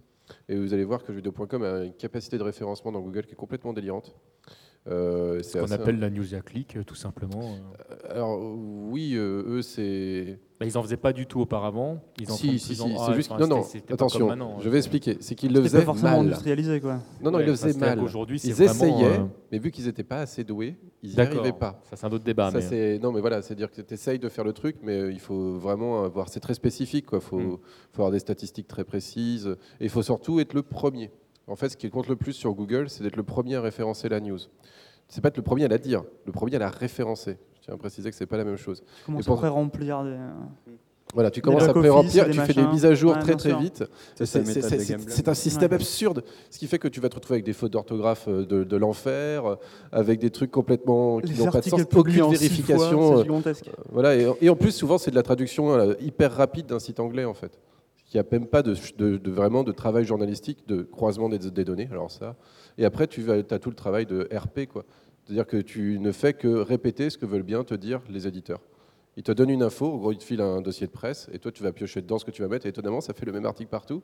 C'est assez. Euh, assez... Il n'y a plus d'investigation, euh, je pense que ça manque peut-être un peu d'un journaliste qui oserait aller euh, enquêter en, sous-marin à l'intérieur d'un studio, tu sais, faire croire. J'ai une question justement par rapport à ça, et euh, je suis désolé parce qu'il est déjà, il est déjà l'admis qu'il va falloir qu'on, j'ai plein de sujets encore à vous, euh, à vous poser, enfin plein de questions à vous poser. Le, euh, on parlait tout à l'heure justement du fait d'être le premier à être référencé, donc forcément de sortir sa news le plus rapidement possible. On est toujours dans le domaine vidéoludique. qu'est-ce qui se passe aujourd'hui quand on est censé parler d'un jeu qui demande réellement de s'investir, c'est-à-dire réellement, voilà, il y a des jeux qui, qui, vont, qui vont demander à être longs pour comprendre le scénario, pour en comprendre le gameplay. Il y a des jeux qui ne sont pas forcément sur un gameplay accessible immédiatement parlant. Comment on prend le temps de parler du jeu correctement si on doit être le premier à sortir sa news? Là-dessus, enfin, mon opinion, il y a, peut-être deux, choses à dégager dans, cette question-là. C'est évidemment euh, la plus enfin une grande partie des jeux, pas tous évidemment, il y a des productions maintenant qui tendent à prouver le contraire et, c'est tant mieux, euh, sont chronophages. Donc nécessairement, euh, allez, on va prendre un exemple lambda, vous avez un Metal Gear 5, si vous voulez en voir quelque chose. Il y a, pour, donner un exemple, pour ceux qui, ont un peu suivi l'actualité, il y a eu euh, toute cette couverture justement par les, journalistes qui étaient invités à tester le jeu et globalement, le jeu a quand même deux versants assez identifiés, c'est soit le gros des quêtes annexes, soit la trame principale, ce qu'on retrouve dans plein d'autres jeux AAA. Ou, euh, et forcément, donc certains journalistes ont creusé une veine, d'autres l'autre, et ça donne nécessairement un avis qui ne prend pas en compte la globalité. Mais là-dessus, ça c'est le premier point, c'est-à-dire que c'est forcément chronophage, donc ça demande un investissement, ça demande du temps, et c'est contradictoire avec ce qu'on vient de dire, sachant qu'il faut sortir le plus vite possible. Mais euh, moi j'émettrais quand même la, dimension de la, de la, vraiment ce que, ce que je vais définir comme une vraie critique de jeux vidéo, qui peut faire, alors c'est un grand mot, mais qui peut faire abstraction de ça. C'est-à-dire que euh, moi, je pense qu'il ne faut pas non plus s'interdire euh, de se dire ah j'y ai pas passé tant de temps, j'ai pas fait le, euh, le, tour complet, j'ai pas platiné fait absolument tous les succès du truc, donc je ne suis pas autorisé à me dire. Parce qu'il y a toujours ce discours d'un mot que moi j'essaye de plus en plus de bannir de, mon vocabulaire, qui est gamer, de se dire voilà il y a une espèce de, de seal of approval, voilà j'ai platiné, donc je suis légitime à en, parler. Et je pense qu'il y voilà il y a ces deux discours qui se mêlent et pour l'instant, c'est vraiment pas pour aller dans le sens des, créations euh, vidéoludiques. je suis d'accord, mais alors le problème, c'est que bon, il n'y aurait que cet aspect-là. Je parle du jeu. On pourrait imaginer qu'il y a des gens qui ont assez de recul, assez d'expérience pour pouvoir être capable de donner un avis qui soit relativement objectif, si tant est qu'on soit capable de le faire. Mais il n'y a pas que ça. C'est que le, site va poser une note derrière. il va dire le jeu, il vaut, euh, il vaut 18, il vaut 15. Bien sûr. Mais là, là, alors qu'on parle d'un média qui, peut être considéré aujourd'hui comme, euh, comme un, média artistique, comment est-ce qu'on peut juger comme, je sais pas, si moi je vais au cinéma par exemple et, euh, je vais voir, je sais pas, un film et je vais dire le dernier Avengers, il vaut 16. Bah, tu peux, tu peux. Euh, là, là c'est tout le problème de, la définition de la critique, c'est-à-dire que tu peux avoir les cahiers du cinéma qui vont pas se dire on, va dédier une ou positif, qui vont pas se dire on va dédier une ou deux pages nécessairement à chaque film sorti, qui vont mettre si le film ils estiment qu'il est pourri, ils vont faire une, je sais pas, même pas, euh, même pas une colonne, euh, et tu vas avoir derrière première slash studio, je crois maintenant, qui sont fusionnés, qui vont continuer à mettre de la notation. Ça, ce serait un autre débat en, en, soi, mais le problème c'est la temporalité aussi on revient à la même chose. Il faut toujours aller plus vite, il faut toujours avoir été référencé. Donc, de fait, c'est-à-dire que les sites, euh, moi, j'ai toujours attendu, ça doit exister, hein, mais j'ai toujours attendu des personnes qui mettent un avis plus ou moins à chaud, euh, avec un ressenti, etc. Et puis qui, après, en ayant laissé le jeu suffisamment vivre, en euh, mettre une seconde opinion. le site Polygon, il y a de plus en plus de sites américains. Le site Polygon a commencé à faire ça. Il y a oui, une, oui, mais il y a une review, Polygon, review Day One fois. et le, le test oui, après. C'est un bon et un mauvais exemple Polygon parce qu'en ce moment ça. Et ce qui est, ce qui est intéressant dans, par rapport à la temporalité en fait et pour le, le, recentrer sur le débat, euh, c'est intéressant parce que c'est un problème de modèle économique. Ils vivent de la publicité. Donc pour vous c'est gratuit, public, l'accès est gratuit, mais eux ça leur coûte de l'argent de le faire ils ont besoin, tous ces problèmes qu'on a dit, d'être référencés et donc d'être le premier pour avoir la pub, en gros. Ce qui est intéressant, c'est dans le choix du modèle économique. Euh, nous, par exemple, on a choisi d'être euh, sur Tipeee, euh, justement pour ne pas avoir ce problème de quantité. On peut, ce que Rémi ah, disait tout à l'heure... Tu peux peut-être expliquer ce que c'est que Tipeee et pourquoi vous avez fait ce choix? On a, on a décidé sur Tipeee, donc vous faites des dons réguliers ou uniques à la chaîne. Donc ce n'est pas vraiment des dons comme l'expliquait Rilmiop tout à l'heure. Non, il y a toujours une contrepartie. Il y, a des, il y, a des contreparties. Mais... Donc là, on avait Ulule tout à l'heure, donc euh, vous Tipeee, vous êtes sur Patreon, je voudrais qu'on en parle à Patreon, après. C'est un peu le même modèle que Tipeee. Ouais, c'est la version américaine. C'est la version américaine, tout simplement. Enfin, on a plutôt la version française de Patreon. Pourquoi prendre l'un euh, plutôt que l'autre? Alors pourquoi ces choix? Je me suis, c'est très intéressant parce qu'au début, nous, on a regardé Patreon aussi mhm. et on a voulu aller sur Patreon, mais par contre, on n'a pas choisi Patreon parce qu'on a vu qu'il y avait pas mal de, il y avait plus de taxes. Ouais, c'est beaucoup plus taxé vu que c'est en dollars, déjà, il y, a des, y a des frais de bah, Il y a les frais internationaux, tout simplement. Mais euh, c'est intéressant. Entre la somme que tu touches et la somme qui arrive effectivement sur ton compte en banque, c'est pas du tout la même. Ouais. Tu perds, tu perds déjà quasiment 30%. Mm. Ah oui, donc là encore. Euh... Ouais, bah après, c'est fatal. Hein, je veux dire, c'est toujours pareil. Dès qu'il y a un intermédiaire, il y a de l'argent perdu, c'est ce qu'on disait tout à l'heure. Donc, euh, après, nous, c'est vrai que bon, c'était complètement un hasard, mais on, cherchait un peu euh, ce moyen-là. On avait donc, on fait un podcast audio. Avant, on parlait de, on parlait de vues, de publicité avant les trucs. Nous, ça n'existe pas dans notre domaine à nous. Il n'y a rien euh, aujourd'hui pour pour gagner de l'argent sur un podcast audio, mis à part se faire racheter par une radio, ce qui n'est pas près de nous arriver. c'est pas possible. Donc tout simplement, on avait, des, on avait des dons PayPal, on voyait qu'on avait de plus en plus de gens qui commençaient à s'abonner sur le PayPal et à nous faire des, virements réguliers. Toujours ce qu'on disait avant, c'est que c'est des dons, et donc c'est des dons qui sont énormément taxés. On s'est dit, il faut qu'on passe sur un modèle, on va dire, plus euh, institutionnalisé, quelque part. Euh, c'est très compliqué, hein, parce qu'on s'est renseigné, euh, le Nesblog, on s'est dit, mais pourquoi est-ce qu'on ne serait pas notre propre Tipeee? Ouais. Il faut être une banque. Bah, on a découvert qu'en fait, si tu veux monter un système Tipeee... L'accréditation de l'AMF. Voilà, il faut être une banque. Euh, et globalement, il faut savoir que Tipeee appartient au groupe Crédit Mutuel. Euh, c'est eux qui possèdent le, enfin, c'est la banque qui a donné son aval pour euh, générer ça. Parce qu'en fait, tu, tu, as le statut d'une banque. Et donc, c'est vraiment très, très compliqué d'obtenir la possibilité de, de récolter de l'argent de cette manière-là et de le redistribuer ensuite à des créateurs. Hmm. C'est pas du tout offert à tout le monde. Donc il fallait que ce soit forcément un truc énorme pour, pour tenir le, le, le, bébé de émerger, en tout cas des, premières années. Quoi. Parce que je pense pas que ce soit forcément très rentable pour l'instant. Non, non, vraiment pas. Après, euh, nous, c'était vraiment pas. Euh, Patreon, je pense qu'ils s'en sortent, mais Tipeee, il n'y a peut-être pas assez de gens à utiliser Tipeee ou Ulule encore. pour. Ah, c'est Usul qui, qui, finance Tipeee. Ouais. Usul, à lui tout seul, fait quand même pas mal. Parce que nous, Tipeee, on lui donne 50 euros euh, tous les deux mois. Hein. C'est pas, pas ça qui fait vivre, alors que Usul, Usul il est à 12 000 euros par vidéo qui fait une fois tous les 4-5 mois par contre. c'est à peu près ça. Hein. Il leur donne 200 euros, non? Tous les 4-5 mois? Il re- ah, non, il- lui, il touche 12 enfin, Ouais, son il leur donne Tipeee combien, annonce du coup? 12 000, mais je ne sais pas combien il donne à Tipeee. Il doit donner à peu près 1200 C'est euros. 8%, c'est 8% Tipeee. Ouais, c'est ça, entre 8 et 10%, ça dépend de- du contrat que tu avais. Ah bon? Ah, tu- ah, on peut avoir moins Euh, Ulule, alors c'est très drôle. Ulule, ils nous ont dit Ouais, vous inquiétez pas, au-dessus de 100 000, c'est 7%. Mais de 0 à 100, c'est 9. Mais ça, ça peut être intéressant, mais on va, on va publier prochainement. C'est justement expliquer la réalité du financement de, de Chroma. Et que, en fait, Karim s'est pas du tout aperçu de combien ça allait coûter. Quoi. Quand il a mis 20 000, je lui ai dit Mais ça suffira jamais. Quoi. Vous êtes trois à bosser à plein temps dessus. Déjà, si vous avez 40 000 euros, je ne peux pas vous payer tous les trois, euh, ne serait-ce cosmique. Je peux pas. Quand on a eu 200 000 euros, j'ai fait Ouais, c'est cool. Bon, il y a 40 000 euros de TVA. Bra. Bah, bah oui, 20%. Hein. Ah ouais, ah, attendez. Alors là, c'est très drôle parce que justement, on n'est pas sûr qu'il y ait 20% de TVA. Donc j'ai envoyé un mail aux impôts qui est complètement fantastique. Où je leur dis, bah voilà, il y a 7800 personnes qui ont acheté des trucs différents. Et en fonction de ce qu'ils ont acheté, ils ne payent pas la même TVA. Quand tu achètes un CD, c'est à 10. Il y a des fois, il y a des gens qui ont acheté que le CD. Il y a des gens qui ont acheté euh, un téléchargement en ligne de musique. c'est combien c'est quoi la TVA sur un téléchargement en ligne de musique? Il y a des gens qui ont acheté un t-shirt.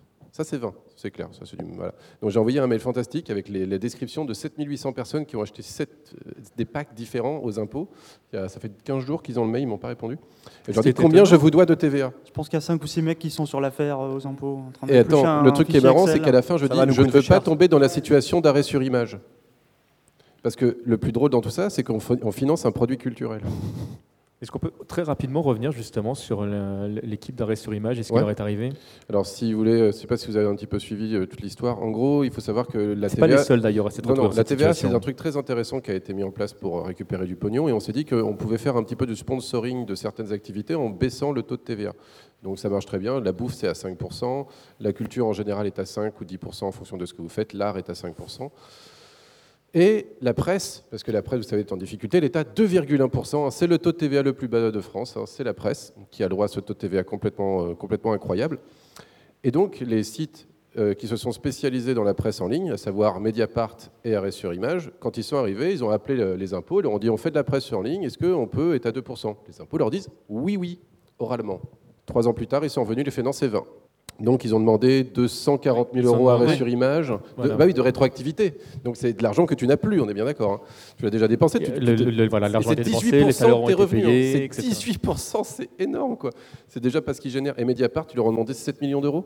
Voilà, c'est comme ça, et puis du jour au lendemain. Oui, bien sûr, je les aime. Mais oui, bah, heureusement qu'on les avait gardés, on se doutait bien que vous alliez nous en mettre une. Servez-vous, mon brave. Les Je problèmes. vous laisse un pourboire, merci, c'est gentil. Et surtout, c'est qu'ils ils font vraiment de la presse. Il n'y a aucune question à se poser sur le fait est-ce qu'ils font de la presse ou pas. Ils n'ont pas le droit au même statut. Et vous savez pourquoi? Et Déjà, j'ai découvert ça. C'est qu'en France, il n'existe pas de statut autre que le- la vente. Tu n'es qu'un vendeur. Tu ne- il n'existe que les sites de vente, en fait. N'y a pas d'autres. Tu peux pas faire de la culture en fait sur Internet, ça n'existe pas. Tu peux pas vendre un produit culturel à 5%. Tu peux pas vendre euh, un site de presse vu que c'est pas possible de faire de la presse sur Internet. Il y a que a que eBay, il y a que euh, que euh, matériel.net et des trucs comme ça. Il y a que de la vente en fait pour l'État, pour les impôts quoi. Donc ils sont revenus en disant bah, vous rentrez pas dans la case en fait, vous êtes à 20 depuis trois ans. Et ce qui s'est passé, alors là c'est là que ça devient très drôle, je vous fais juste le petit point, c'est qu'il y a des députés qui sont allés voir effectivement les impôts, qui leur ont dit bah, attendez c'est débile, arrêtez quoi, laissez-les tranquilles. Et il y a eu, euh, donc ça c'était vers mi-décembre, ils ont dit ouais, quand ils ont vu que les députés s'en mêlaient, parce qu'ils sont en procès avec les impôts, euh, les impôts ont un peu commencé à lâcher la bride, et puis on ne sait pas trop ce qui s'est passé, mais apparemment, je pense que certaines personnes très haut placées tout en haut du sommet de l'État, qui veut voir fermier Mediapart et arrêt sur image, est allé euh, faire pression auprès du gouvernement pour leur dire non, non, mais surtout vous les laissez pas, hein. non, non, vous les allumez quoi. Il- alors avec, on a pu entendre des- des- députés sortir des phrases du genre non, mais euh, il faut qu'ils payent. Hein.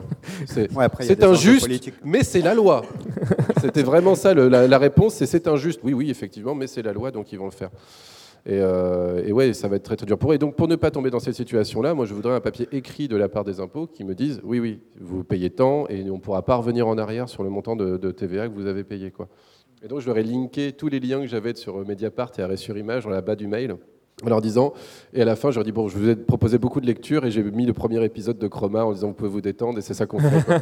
si vous aimez bien, on ne sait jamais, vous allez peut-être être sympa. Et, euh, et j'ai pas de, j'attends toujours une réponse de, de leur part.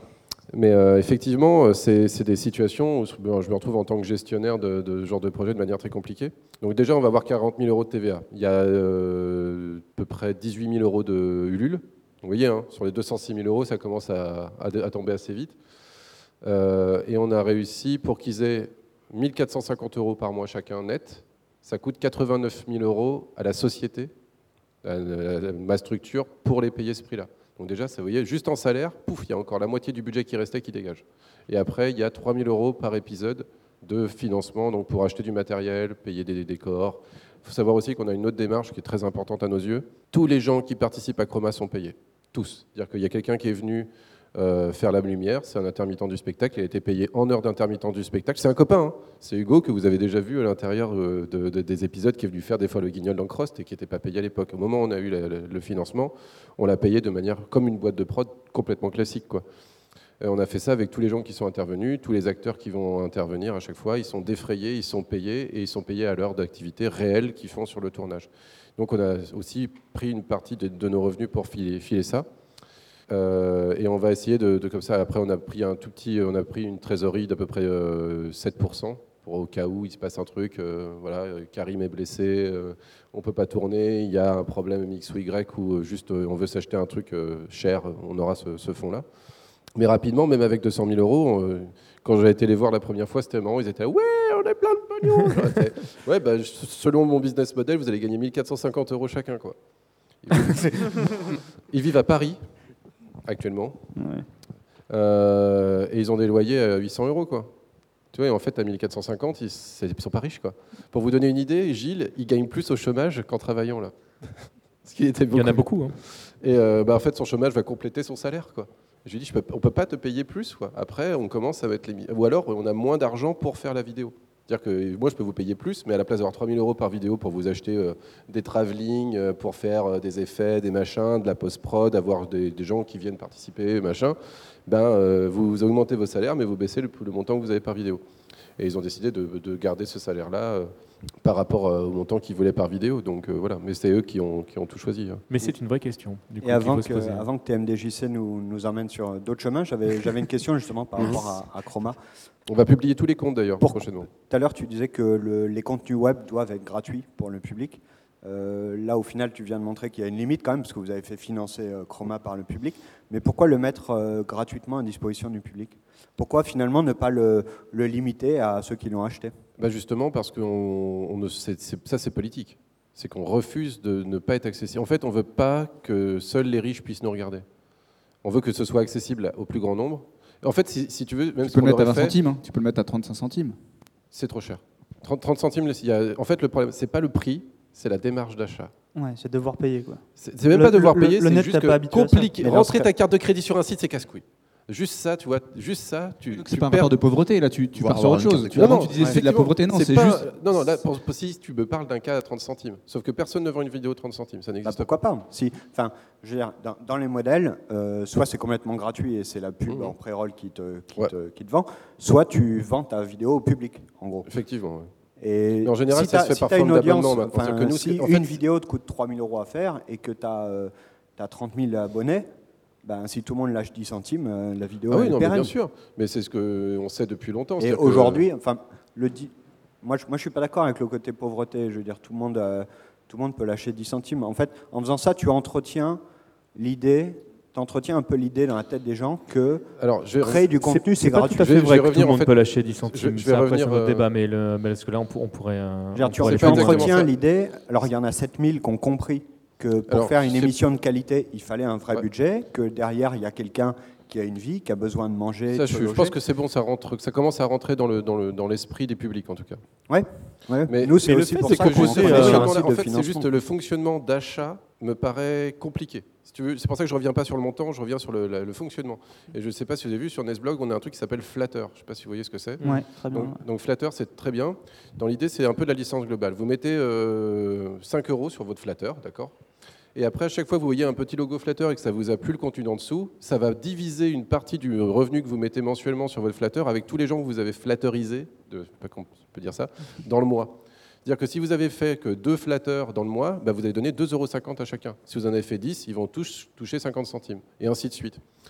Et en fait, euh, ben, nous, on doit avoir, euh, je sais plus, dans les 300 euh, euros par mois de flatteurs de gens qui utilisent ce système-là, qui est un peu de la licence globale détournée, mais c'est vraiment un truc, il euh, faut, déjà utiliser Linux, il faut, bien connaître le truc. Quoi.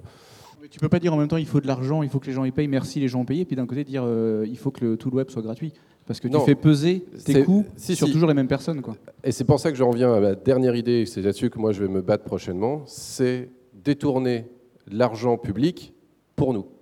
Parce qu'il faut savoir, non, non, mais détourner, on va s'expliquer.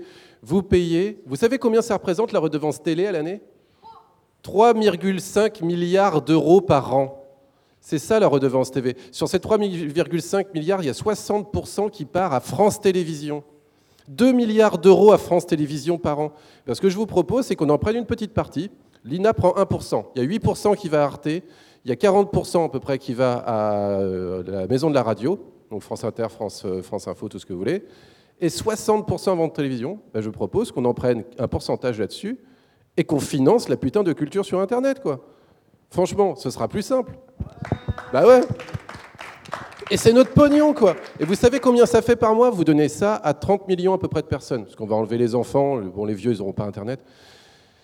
Enfin, pas pour l'instant. Mais je Nous- t'emmerde. Non, non, mais il y, y y a 28 millions de foyers français qui payent la redevance, c'est 136 euros. C'est inscrit directement dans vos impôts locaux quand vous payez votre taxe d'habitation, quoi. Et c'est ça que vous payez. Imaginez si vous récupériez ne serait-ce que 10% de cette somme, donc à peu près 13 euros par an, et vous donniez ça aux gens, mais qui ne peuvent dépenser qu'en culture sur Internet. D'accord? Vous ne pouvez le dépenser que comme un chèque restaurant, à la place de que ce soit un chèque resto, c'est un chèque culture, et vous ne pouvez le dépenser que là-dessus.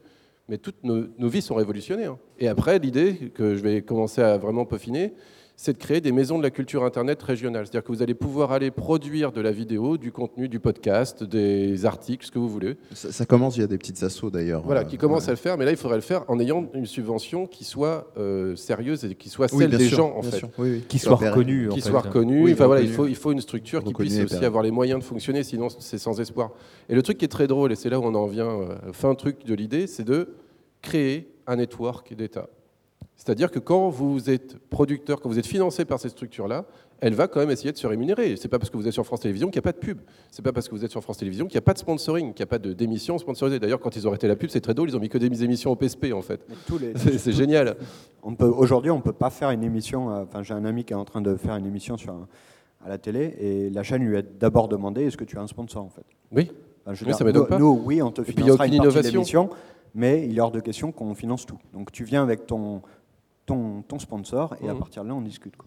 Mais c'est là où c'est complètement absurde, parce que finalement, ce que vous avez soulevé tous les deux, c'est que d'un- d'un côté, il y a ce qui s'entend de ton côté, euh, Renan, euh, à savoir euh, le, ne pas euh, être dans une position, je pense qu'on peut utiliser le terme militant, hein, là, carrément, euh, et, et- et de l'autre qui est à la fois arrivé à jongler entre euh, une, une éducation à l'image et euh, une valorisation du travail, euh, de fait de ne pas proposer gratuitement. Il y a, il y a vraiment de quoi s'arracher les cheveux, et, et le truc... C'est juste qu'on on propose déjà du contenu gratuitement aux Français qui Oui. s'appelle France Télévisions. Oui, oui, on non, le mais propose on- déjà on gratuitement à tous les. Français. Et, euh, et on en fait, c'est faux. c'est tu vois, une qu'il y a- partie. C'est juste parce qu'il n'y a que 28 millions de foyers qui payent. Mm.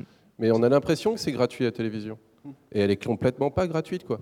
Bon, et quand c'est la ça, BBC, quand- ça me dérange moins, mais France C'est pour Télévisions. ça que ça hein. me fait dire quand tu mets du contenu sur Internet et que tu dis moi je veux qu'il soit euh, gratuit à tout le monde, en fait tu, tu entretiens quand même cette image pour les gens, c'est gratuit. Et du coup, s'il y en a un qui arrive Non, en la diffusion est gratuite, mais pas, le, pas, la, pas la production. Mais je veux dire, Oui, mais toute la coup- culture est subventionnée, sauf ça. L'intégralité de la culture, une pièce de théâtre qui serait autofinancée, mais ça n'existe pas.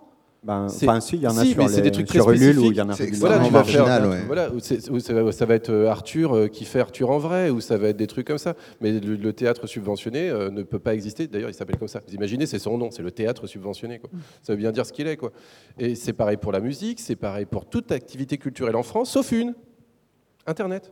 Tu n'as droit à rien, tu ne rentres dans aucune case. Moi, je, je le sais, parce que je suis passé par la case à un moment, subvention. Que- comment je vais les chercher? C'est très drôle. Étant de la région Bretagne, j'appelle euh, ma, structure, euh, on va dire gérante, qui est à Rennes. Je leur dis bonjour, je fais de la production vidéo sur Internet, euh, culturelle, qui parle de jeux vidéo, mais ça on s'en fout, parce qu'à la base je ne voulais pas forcément faire un truc de jeux vidéo, je lui dis bah, juste on fait de la production vidéo culturelle sur Internet. Ah oui, bah, très bien, appelez la DRAC, la Direction régionale des affaires culturelles, donc qui fait tout le financement d'art contemporain, enfin voilà, genre de choses, le financement aussi du cinéma régional, les courts-métrages, des trucs comme ça. Mais enfin, si vous êtes sur Internet, vous êtes dans les nouvelles technologies. C'est pas nous que ça concerne, c'est pas de la culture. C'est la maison qui rend fou, quoi. Astérix. Ah, bon, d'accord. Astérix. Alors, mais alors Astérix, qui je dois joindre Bah. Appelez le technopole de la ville de Rennes. Allô, le Technopole de la ville de Rennes, oui, bonjour. ce serait pour savoir si vous auriez des subventions pour des vidéos culturelles sur Internet. des vidéos, franchement, c'est pas très, pas très technologique. c'est pas parce que vous êtes sur YouTube que vous êtes de la technologie, c'est vrai. Puis culturel, enfin, nous, ça ne nous concerne pas. Où votre, le nouvel aspect technologique? Bah, pas tellement, à part qu'on fait du stream en temps réel et que ça c'est un peu nouveau, mais bon, même technologiquement, c'est pas la folie quoi. et ils font, bah non, on peut rien pour vous. Et vous savez où je suis en train d'aller taper? Mais ça c'est spécifique au speedrun, c'est jeunesse et sport. vous rigolez, vous rigolez, mais vous savez pourquoi? Parce que je me suis aperçu que le club de Fougères de football avait un budget supérieur quoi. Et tu te dis, waouh, quand même, il y a quand même beaucoup plus de gens à pratiquer le speedrun que le foot à Fougères. Euh, et, c'est là que tu te dis, il y a quand même, il y a quand même des lacunes. Dire que la Fédération française de fléchettes a un budget assez conséquent. Hein. Ça déconne pas. Hein. Ils ont du pognon, la Fédération française de fléchettes. Ils font d'ailleurs les tournois de fléchettes à Fougères, c'est pour ça que je le sais. Euh, non, non, mais c'est Fougères, c'est fantastique. Et euh, tu as, vraiment plein de choses en fait où tu t'aperçois que moi j'aimerais faire reconnaître cette, cette activité-là comme un sport, comme un sport qui, je le précise, ça rentre en fait complètement dans les catégories du sport, en tout cas sous-entendu par l'État. C'est-à-dire que c'est dans les catégories, ça rentre comme les fléchettes, le billard, le bowling, les échecs. Non, pas les échecs. Ah bon, c'est fait un sport, les échecs hein Les échecs, ça rentre pas dans les catégories de l'état de financement. pour le ministère de la Jeunesse et des Sports, je précise pourquoi, c'est parce qu'il n'y a pas besoin de dextérité. Tu peux jouer sans même, tu peux être paralysé et te faire E4 et les gens pourront le passer pour toi.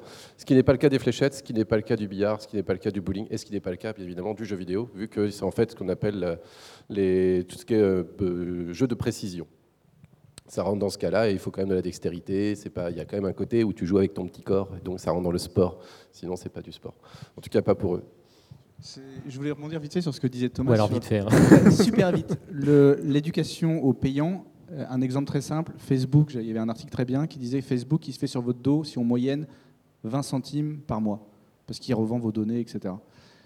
Est-ce qu'aujourd'hui, vous serez prêt à payer le double, 40 centimes, pour qu'une bonne fois pour toutes, vous utilisez Facebook 40 centimes par mois et on vous fout la paix, on vous sniffe pas, il n'y a pas de pub, il n'y a, pas de, y a pas de brain content, il n'y a, plus rien. 40 centimes par mois Sans pub C'est ce qui, moi, se passe, moi, je suis va se passer payer 1 euro par mois. Mais ça serait bien que dans 10 ans, les gens disent oui. Mm. Euh, je pense que ça peut être possible, surtout parce que YouTube, justement, c'est ce qu'ils veulent démarrer on pas, je voulais revenir sur ce modèle-là qui est déjà démarré aux États-Unis, en Angleterre, en Allemagne, je crois.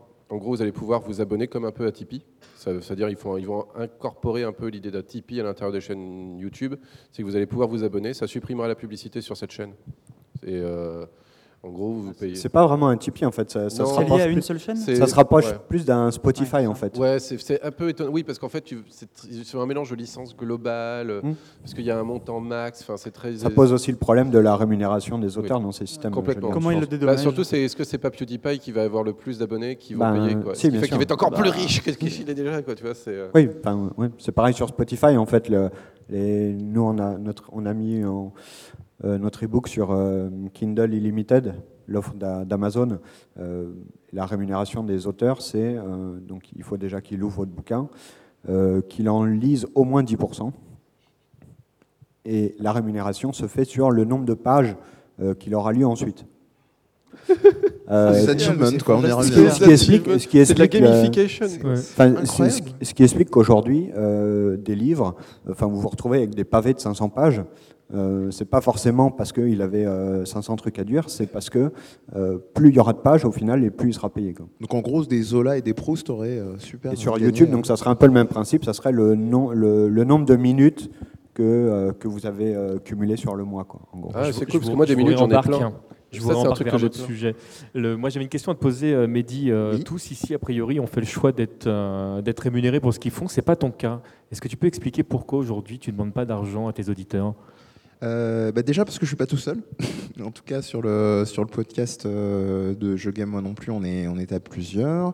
Euh, la question s'est évidemment posée et, le là je me la pose à titre individuel puisque comme j'annonçais en me présentant tout à l'heure, j'ai envisagé de lancer des podcasts seuls et je me pose de nouveau effectivement la question parce que les, démarches seraient tout autres. Euh, là, ce serait vraiment des projets qui induiraient des, déplacements, des enregistrements de podcasts euh, en personne et non plus ce qu'on fait sur le podcast dont je parlais il y a quelques instants, qui s'appelle Je gagne moi non plus, où nous sommes sur Skype et où généralement ça a franchi la question des distances, au détriment de plein de choses, hein, le fait de ne pas être en présence, la qualité sonore, etc. Je vous en passe.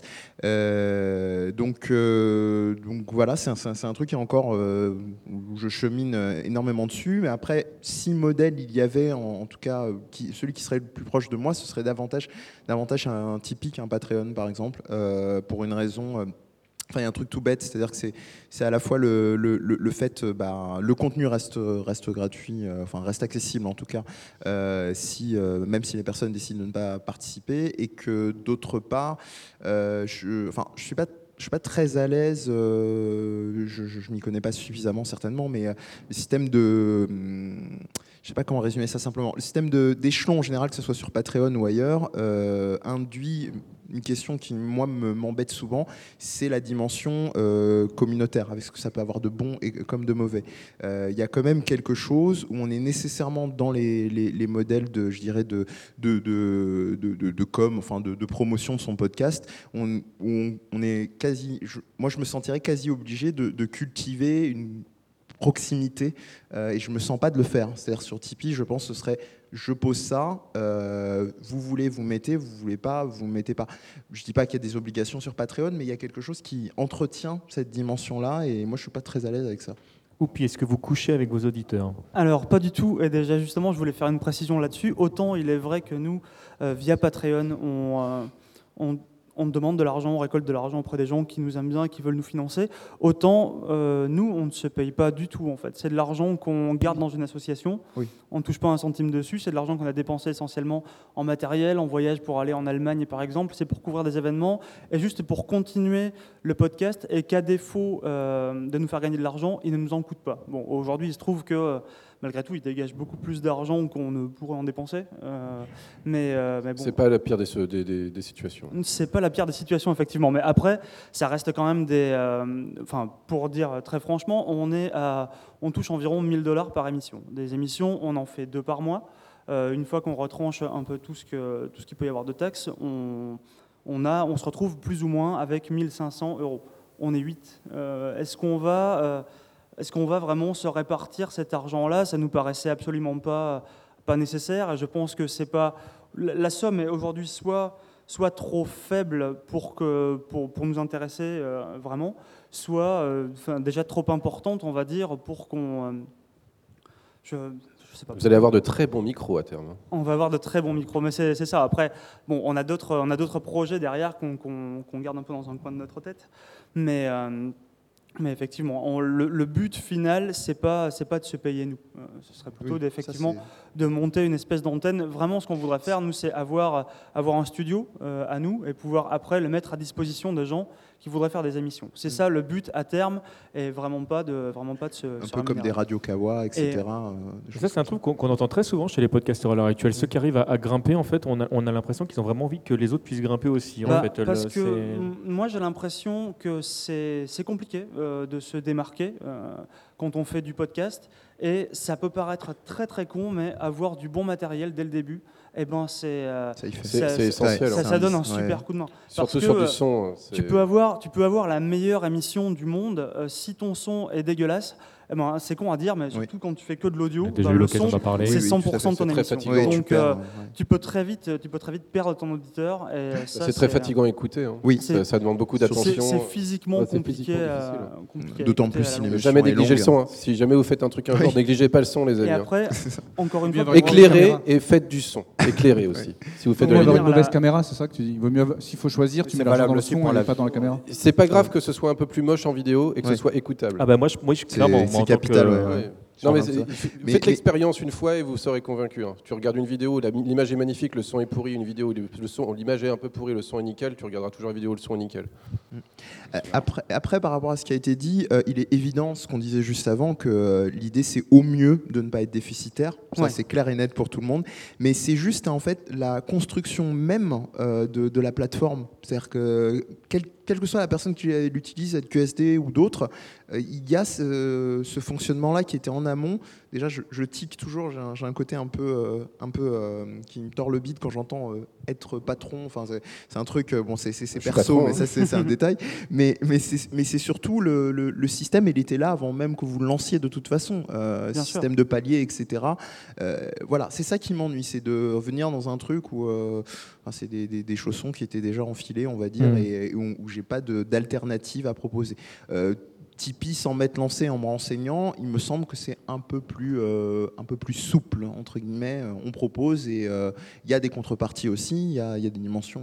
Mais euh, C'est vraiment la même chose voilà. que Patreon. Hein, c'est rigoureusement la même chose. Après la, la, question la question elle n'est pas vraiment de l'exposition que tu vas devoir donner si tu es sur une plateforme. Enfin nous la première question qu'on s'est posée c'est d'où vient notre revenu? je pense que l'indépendance c'est un mythe, ça n'existe pas l'indépendance. Soit tu es dépendant des publicités, du nombre de vues, ce qui t'incite avec euh, la chute du CPM, AdBlock, ça t'incite à multiplier le nombre de vidéos. On voit un exemple très précis, je pense que ça parlera à beaucoup de monde, euh, un YouTuber qui s'appelle euh, Fantasio974.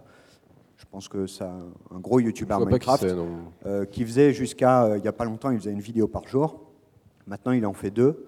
C'est pas pour rien, c'est parce que les, revenus publicitaires ont été divisés par deux. C'est ce qui nous est arrivé aussi sur Speedgame, puisque quand quand jeuxvideo.com nous a dit bah oui, mais vous faites plus assez de vues, on a commencé à créer les hors-séries. C'est-à-dire que sur le même jeu, on faisait deux à trois vidéos. Mm. Mais à savoir qu'il y aurait des vidéos qui ne seraient diffusées que sur YouTube et d'autres qui seraient diffusées que. Enfin, on avait été malin, on s'est dit comme ça, on va ramener des gens sur YouTube parce qu'on avait un peu prévu qu'on allait se casser quand on a senti que ça allait mal finir.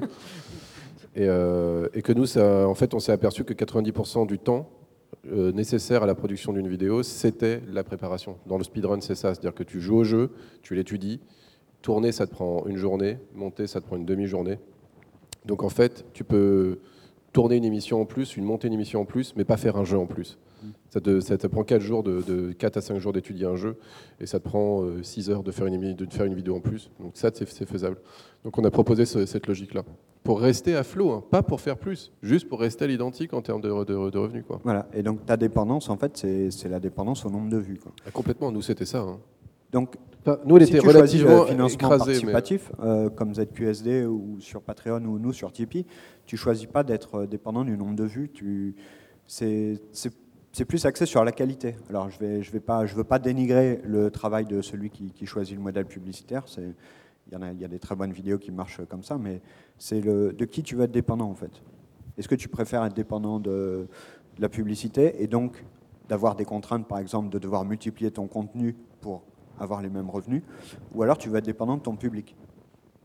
Et puis, on peut, et puis après, tu as tous les, problèmes de, de, collusion avec les éditeurs, justement, quand tu fais ton jeu vidéo. Ah, ça tombe très bien parce que je voulais qu'on y vienne. Euh, à l'heure actuelle, sauf erreur de ma part, vous, il y a, c'était euh, le joueur du grenier qui a déjà eu l'occasion de, de, faire des ce qu'on appelle les OpenSP, euh, tout à fait. Le, Aujourd'hui, euh, sauf erreur de ma part, vous, vous n'en avez jamais fait. Euh, tout à l'heure, la question, la question que tu posais tout à l'heure, on n'existe pas. C'est, est-ce qu'on le ferait ou pas, justement, par rapport à l'indépendance? Où est-ce qu'on en est quand on voit les vidéos que peuvent être, qui peuvent être faites par, par Squeezie ou, ou Cyprien, par exemple, le, qui, qui génère, voilà, là, on, acheté par Webedia, hein, Mixicom. Hein, on, on reparle à nouveau du, nombre de vues, mais on, du coup, en tant que, que viewer, on ne sait pas toujours euh, dans quelle mesure en fait la personne qui nous propose son contenu euh, nous propose un contenu qui est euh, vraiment quelque chose qu'elle souhaite vraiment partager? Oui, ça c'est mon point de vue sur le jeu, voilà ce que je pense réellement.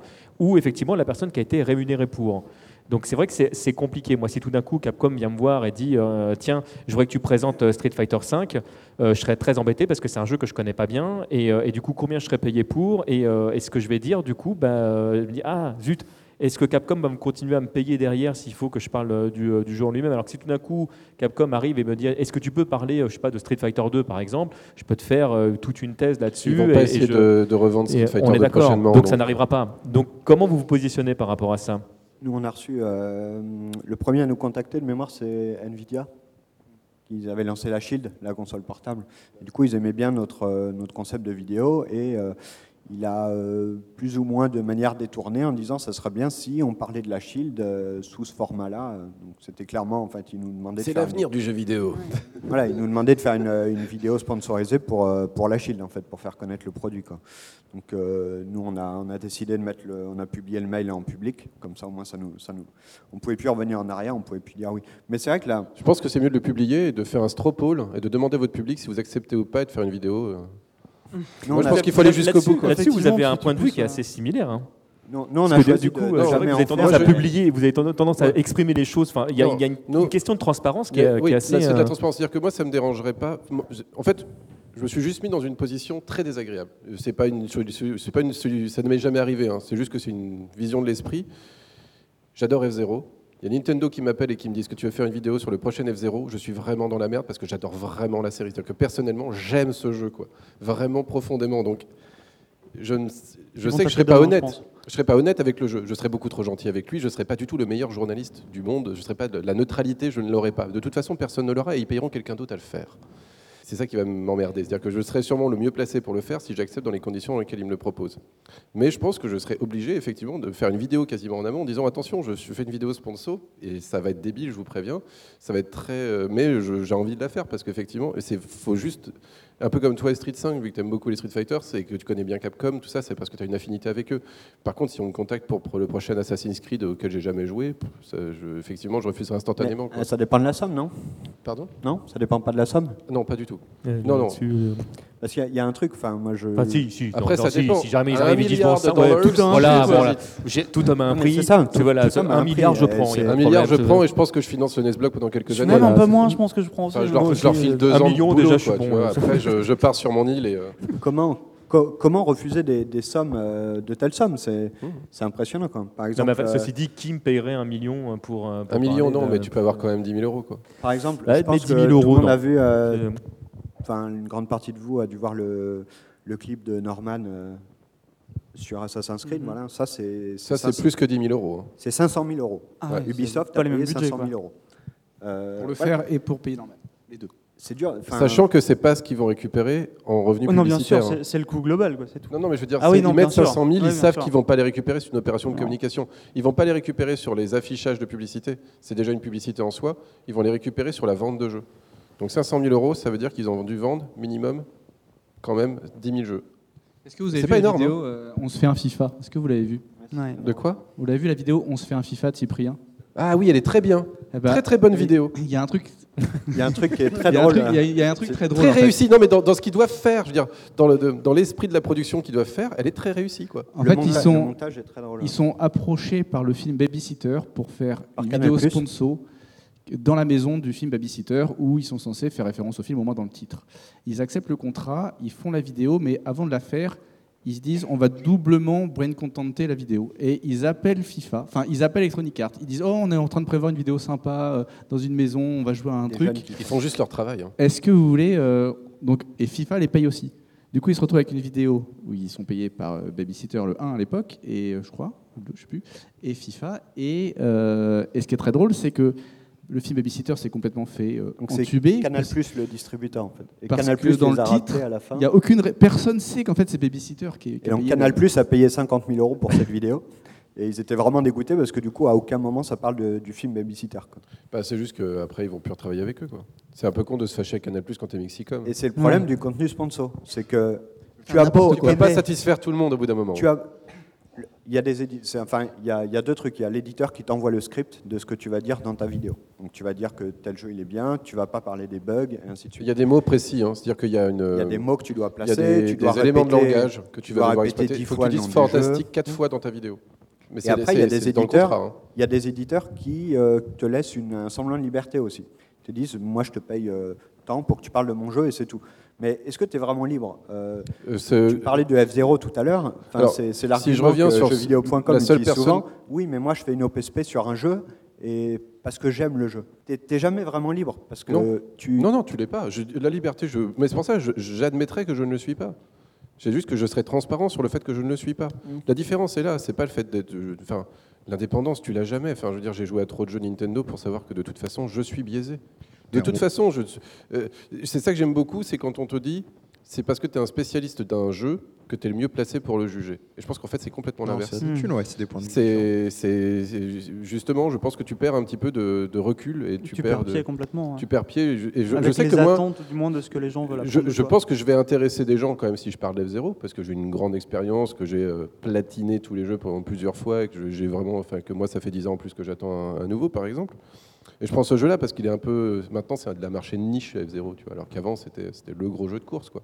Et euh, euh, j'avais cette sensation que s'il le faisait, je, vraiment, c'est juste une expérience de pensée pour voir comment moi je me positionnerais dans ce cas-là précis. Mais si je veux prendre un exemple plus concret qui est arrivé, euh, je sais c'est ce que fait Fred en tout cas, quand lui il accepte des OPSP, c'est sous condition de pouvoir dire tout ce qu'il veut. Et que si jamais ça passe pas, mais on il diffuse pas la vidéo. C'est une utopie. On est le pire, film, le pire film de 2015, c'est Pyramide. Il a eu une OPSP à Webedia sur la chaîne Gaming Live. Ils en ont dit que du bien. C'est le pire film de 2015. Il y a pire. Non, euh, non parce que Doute, c'est. pas un bon film. Mais... Non, c'est pas un grand film, non. Même si l'éditeur il te laisse une apparente euh, liberté, euh, si tu commences à défoncer le jeu, il va te laisser faire, il va te filer ton chèque, mais jamais il reviendra vers toi en fait. C'est pire que y a ça. Forcément, hein. En fait, la barrière, c'est pas forcément l'éditeur qui te le met. C'est pire que ça. Il t'empêche de sortir ta vidéo. Je le sais parce que ça nous arrive. Je peux pas vous en dire parce que ça, c'est classé secret défense. Mais, on a des vidéos qui sont jamais sorties à cause de ça parce que l'éditeur a refusé. Moi, l'idée, c'est qu'au final, t'as pas, pas d'indépendance. Ils ont préféré que la vidéo sorte pas. Et tu vas te mettre toi-même des barrières parce que tu sais que sinon, ben, tu perds, tu perds un client en gros. Bah, si c'est ton modèle, oui. Si c'est ton modèle, oui. Mais après, si tu perds tes fans, c'est pire. Et je pense à des gens comme euh, Diablo X9, qui se sont brûlés les ailes à jouer à ça. Il a volé un petit peu trop près du soleil, lui. Hein. Vraiment, c'est exactement ça. Non, non, mais c'est Icar. Bah, je ne sais même pas s'ils se rendaient compte, en fait. Non, mais je crois pas. Ça, lui arrivait très jeune. À 19 ans, on propose des contrats à 6 000 euros pour jouer à, un jeu et à en dire du bien. Et, effectivement, bah, tu t'aperçois pas qu'en fait, tu es en train de te tirer une balle dans le pied. Mm. Tu t'aperçois pas que tu es en train de te flinguer, euh, tu es un million d'abonnés. Parce qu'eux, ils vont s'en apercevoir que tu peux pas dire du bien. Euh, c'est aussi un problème de, de sur euh, Dead Space 3. Merci. Il fait Dead Space 3 et il arrête pas d'être en mode ah mais c'est vraiment génial et tu sais que le jeu est pas bon quoi. Donc au bout d'un moment, bah, il s'est juste décrédibilisé auprès de sa communauté et il a perdu euh, beaucoup de gens. Euh, tu vois, c'était plus néfaste pour lui. Si maintenant il veut faire un Tipeee, ça va lui coûter beaucoup plus cher. En termes, tu vois, il veut le ratio entre le nombre de gens qui le suivent et le nombre de gens qui sont prêts à payer a baissé. à travers, c'est une trahison que tu fais à ta communauté. Quand tu, tu, brises la confiance une fois, ça revient pas comme ça, quoi. On peut euh, trahir une fois, mille... non, je sais pas. ça va être compliqué. je ne sais plus. Bon, on va arriver au moment où, euh, on va vous passer la parole. Euh, est-ce qu'il y a éventuellement un micro? Oh, Fred, t'es fantastique. On, a, ah, on a, un Fred qui a un micro. Euh, est-ce qu'il y en a parmi vous qui ont des questions à poser aux intervenants? Voilà, juste vous présenter, voilà, comme ça on sait qui on a en face de nous et tout. alors moi, je suis Olivier, je suis doctorant en biologie. D'abord, merci pour, pour cette conférence. merci d'être là. Pour les prochaines. Oui. D'ailleurs, première question à ce sujet-là, pourquoi Livry-Gargan Qui a organisé ces conférences? Parce que c'est ma ville, c'est super, je suis super content, mais pourquoi? Comment ça s'est fait? Et hum, deuxième question, ça s'adresse plutôt à Renan, parce que euh, je suis fan du Nesblog depuis euh, à peu près sa création, donc je suis super content que, vous soyez là. Merci. Et hum, d'abord, je suis venu pour me rassurer. Euh, je suis en vie. Il y a une vie après. en vie, super. Si on est totalement honnête, c'est un hologramme. Regardez, hop là. Sur l'état de, de Nesblog, parce que euh, je m'inquiétais un petit peu de son avenir. Donc, euh, visiblement, vous avez trouvé financement, donc c'est c'est plutôt cool. Je ne sais pas comment ça va s'organiser après, mais euh, je fais confiance. Et hum, aussi, je suis la motion Twin depuis, euh, depuis très longtemps aussi. Donc, euh, j'ai trouvé ça rigolo que vous coopériez euh, il y a quelques années.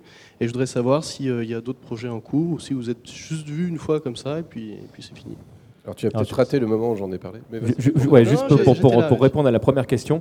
Alors tout au bout de la salle, vous avez Aline FQPEH qui a fait la, la transition, le, lien entre, entre toutes les personnes que vous avez ici et la mairie de Livry-Gargan. Et juste ici, tu peux peut-être monter, euh, te présenter très rapidement euh, et expliquer comment ça s'est euh, comment ça s'est joué. Comme ça, on aura tout dit. Pardon, moi je suis donc Stéphane Guérin, je suis donc ben, l'organisateur, enfin en tout cas l'initiateur de, de ce week-end et voilà, et directeur adjoint et programmateur du cinéma également, hein, parce que je fais avant tout du cinéma et je suis passionné de jeux vidéo. Déjà, moi, je suis ravi de, cette journée, euh, voilà, de réunir euh, tout ce beau monde, voilà, sur euh, des thématiques comme celle-ci. donc moi, bah, je remercie en tout cas Aline, effectivement, avec qui on a travaillé vraiment conjointement pour organiser tout ça. Voilà, ça a du, pris du temps. Il y a également Uriel qui est juste là-bas, là, sur votre gauche, qui est là-bas, qui se fait tout petit. Euh, et donc vraiment, euh, ben, on, voilà, on, a travaillé, puis on s'est dit ben, qu'à Livry-Gargan, effectivement, ben, en tout cas dans le 93, il n'y a pas d'événement autour du jeu vidéo. Et on s'est dit qu'en même temps, dans un lieu euh, comme un cinéma, euh, c'était pas complètement incompatible, voilà, parce que le cinéma et le jeu vidéo, vous savez, aussi ont des liens, voilà. Et puis en même temps, d'amener le jeu vidéo dans un lieu culturel, je dis voilà, il faut, on est, c'est dans l'air du temps, pourquoi pas. Voilà. Et de faire des choses hors de Paris. Et donc la parole est à toi maintenant. Oui. C'est vrai que. Euh, alors, si je reprends dans l'ordre. Euh, globalement, bah, ça a été une fin d'année difficile, quand même. Je ne vais pas vous le cacher euh, avec la fin du partenariat avec jeuxvideo.com, qui était qui n'était pas parfait, mais qui nous permettait de fonctionner et d'avoir quand même la possibilité de produire ce que l'on produisait. enfin voilà, on n'était pas riche, mais euh, on arrivait à le faire en habitant Fougères. Euh, on a rendu nos studios, c'est-à-dire que ben, on ne peut plus les payer. Euh, donc on a dû rendre la maison dans laquelle on tournait, donc on n'a plus de studio où actuellement. On a dû licencier Sylvain, qui donc réalisait le défi du challenge parce qu'il n'y a plus de défi du challenge et qu'il n'a pas eu de nouveaux projets à nous proposer, donc Sylvain a été licencié on a fait une rupture conventionnelle, ça vous intéresse. Donc il a le droit au chômage pendant un an et demi, vu qu'il a travaillé deux ans et demi, quelque chose comme ça. Euh, Cœur de Vandal et Dorian se retrouvent dans une situation plus désagréable, un peu comme moi, c'est-à-dire que nous n'avons, enfin moi en tant que gérant de société, donc en tant que patron, en tant que grand vilain, je coûte aussi cher à la société qu'un salarié, mais je n'ai pas le droit au chômage. Cœur de Vandal, donc comme je le disais, est euh, à l'AGSA, donc c'est un système qui gère les auteurs, donc euh, ça permet d'avoir des, de payer moins de charges. J'ai appelé ça des cotisations plutôt que des charges parce que c'est du salaire, hein, faut pas croire. Je suis complètement pour les charges sociales. Donc les cotisations euh, qu'ils ont payées étaient moindres, mais parce qu'ils n'avaient pas de chômage. Pareil pour Dorian. Donc euh, tous les deux n'ont pas le droit au chômage non plus. Euh, ce qui nous place dans une situation assez périlleuse, effectivement. Euh, donc, pour l'instant, il faut savoir qu'on avait mis un petit peu d'argent de côté quand on produisait Speed Game volontairement. Alors, comment on a fait hein On a juste produit plus d'émissions. C'est-à-dire que la dernière année, on en a fait 53 plutôt que 48, ce qui nous a permis de générer un petit peu plus de chiffre d'affaires. On a aussi les conférences du Stonefest et notre chaîne YouTube qui nous amenait un petit peu d'argent qu'on dépensait pas. En fait, si vous voulez, dans notre business model, on dépensait que l'argent de jeuxvideo.com comme si on en faisait 48. Et tous les trucs qu'on faisait en extra, on mettait ça en, trésorerie. Donc là, on est en train de vivre de la trésorerie du Nesblog, en gros. Et puis, euh, bah, moi, j'ai la chance d'être le gestionnaire de Chroma, donc je suis rémunéré par Chroma pour ça, à savoir que je suis rémunéré à hauteur de 200 euros par mois hein, pour la gestion de Chroma, euh, brut, je précise. Donc euh, en gros, ça me fait 100 euros net par mois pour la gestion de Chroma. Néanmoins, vu que mon, ce que j'avais négocié avec eux, c'est que si j'arrivais à faire de l'optimisation fiscale, c'était pour, euh, pour la société. Donc j'ai réussi à créer ce qu'on appelle un contrat aidé. C'est un contrat d'aide à l'embauche géré par l'État qui peut prendre jusqu'à 30% en charge le salaire de quelqu'un. Euh, c'est valable pour Gilles Stella qui était en chômage depuis un an et demi, depuis que la société de post-production dans laquelle il travaillait a fermé et qu'il a été licencié. Donc maintenant qu'on réembauche Gilles, on a récupéré 30% de son salaire sous forme de subventions qui vont m'être euh, dédiées, enfin faites pour me payer moi. Et je ne sais pas si vous avez vu, mais notre super président François a annoncé que pour tous les embauches qui avaient été faites après le 18 janvier, il y aurait une aide auprès des, structures, euh, pas des SARL justement, de 2000 euros. Donc ça aussi, je vais la récupérer pour, le cas pour de Jérémy Morvan, qui lui aussi était au chômage. Euh, qui va donc voilà, c'est comme ça qu'on s'en sort un petit peu actuellement, c'est en utilisant les différentes structures, euh, les différents modèles que nous propose l'État pour fonctionner. Après, il faut savoir que Chroma aussi a fait quand même un très beau geste, c'est-à-dire qu'on n'a pas récupéré d'argent sur le Ulule, pas directement, parce qu'on n'a pas directement géré. Hein. C'est vraiment l'équipe de Chroma à gérer le Ulule de son côté. C'est juste qu'à un moment, ils sont venus voir en me disant bah, où est-ce qu'on va mettre le pognon Parce que 200 000 euros sur un compte privé, ça va se voir. Et euh, je leur ai dit, bah, c'est pas grave, vous allez passer par la société. Et c'est eux qui payent l'intégralité du fonctionnement de la société cette année. C'est-à-dire qu'ils vont payer le comptable, ils vont payer euh, tout ce qui fait les frais euh, globaux de la société. Parce qu'il n'y a, que, a qui dépensent de l'argent actuellement aussi dessus. Hein. Vu que là, tout est en pause de l'autre côté. Donc ça, ça va être la, une partie de, de, notre ressource. Et puis voilà, ce qu'ils ont fait, c'est qu'ils vont donner 10% des vues monétisées. Donc 10% de tous les revenus de Chroma vont aller aussi au Nesblog en général. Alors ça va être peut-être pour euh, commencer à mettre en place une boutique sur le site. Euh, on a d'autres idées aussi comme ça. Qui veut, on veut diversifier nos sources de financement et sûrement justement arrêter le modèle publicitaire ou ralentir le modèle publicitaire où ce ne soit qu'une béquille, on va dire, euh, au reste du financement du Nesblog. ensuite, eh bien, on a différents projets qui sont en train de se mettre en place. et honnêtement, j'ai très envie de vacances. Euh, parce que là, depuis l'arrêt de Speed Game, euh, j'ai pas arrêté à cause de Chroma. Mais euh, donc là, je fais pas trop de vidéos. Cœur de Vandal, lui, est parti sur le, son projet d'Ultime Décathlon. Et Dorian se met à streamer aussi. Je pense qu'on avait tous besoin un petit peu de liberté. et parmi ceux qu'on a vus qui ont arrêté jeuxvideo.com, c'est-à-dire qu'on a déjà des exemples, hein, que ce soit Karim ou Zul, vous auriez pu vous apercevoir qu'ils ont eu une petite phase de latence entre le moment où ils ont quitté jeuxvideo.com et le moment où ils ont ressorti des choses. Euh, je pense qu'on va avoir besoin aussi de cette phase-là et on peut se le permettre grâce à la trésorerie qu'on a. attention, on a 8 mois en gros de chômage à peu près euh, payés par nous-mêmes, hein, qu'on a mis de côté sur le, compte de la société, euh, qui nous permet de ne pas avoir à déménager parce qu'on n'a plus les moyens de payer notre loyer. Quoi. On en est à peu près là pour l'instant. C'est pas le cas de Dorian, qui lui n'a pas mis d'argent de côté. Voilà.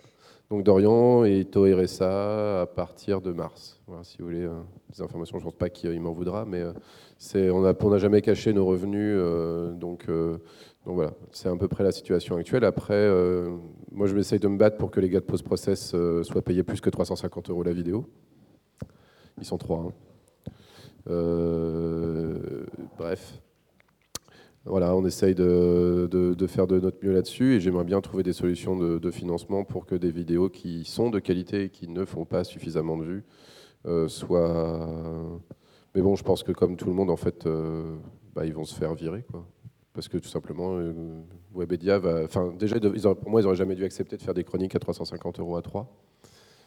C'est juste, à, enfin, pour moi, c'est vraiment une forme d'esclavage moderne. Hein. C'est pas autre chose que ça. C'est dire, c'est quand nous on était payés. Pour vous donner une petite idée, on a fait quand même le calcul par rapport aux, salariés moyens de Fougère. Hein. Pas, on n'a pas pris Paris, tu vois, on a pris Fougère, hein, grande capitale euh, européenne. On leur a dit, euh, on a regardé les statistiques de Fougère, il faut savoir qu'on est dans les 10% les plus pauvres de Fougère et qu'on est moins payé qu'un ouvrier non qualifié à Fougère. Voilà. Euh, Dorian a un master de philosophie, Cœur de Vandal a un master de philosophie. Moi, j'ai à peu près l'équivalent d'un BTS d'audiovisuel et euh, de, plein d'études annexes. Enfin voilà.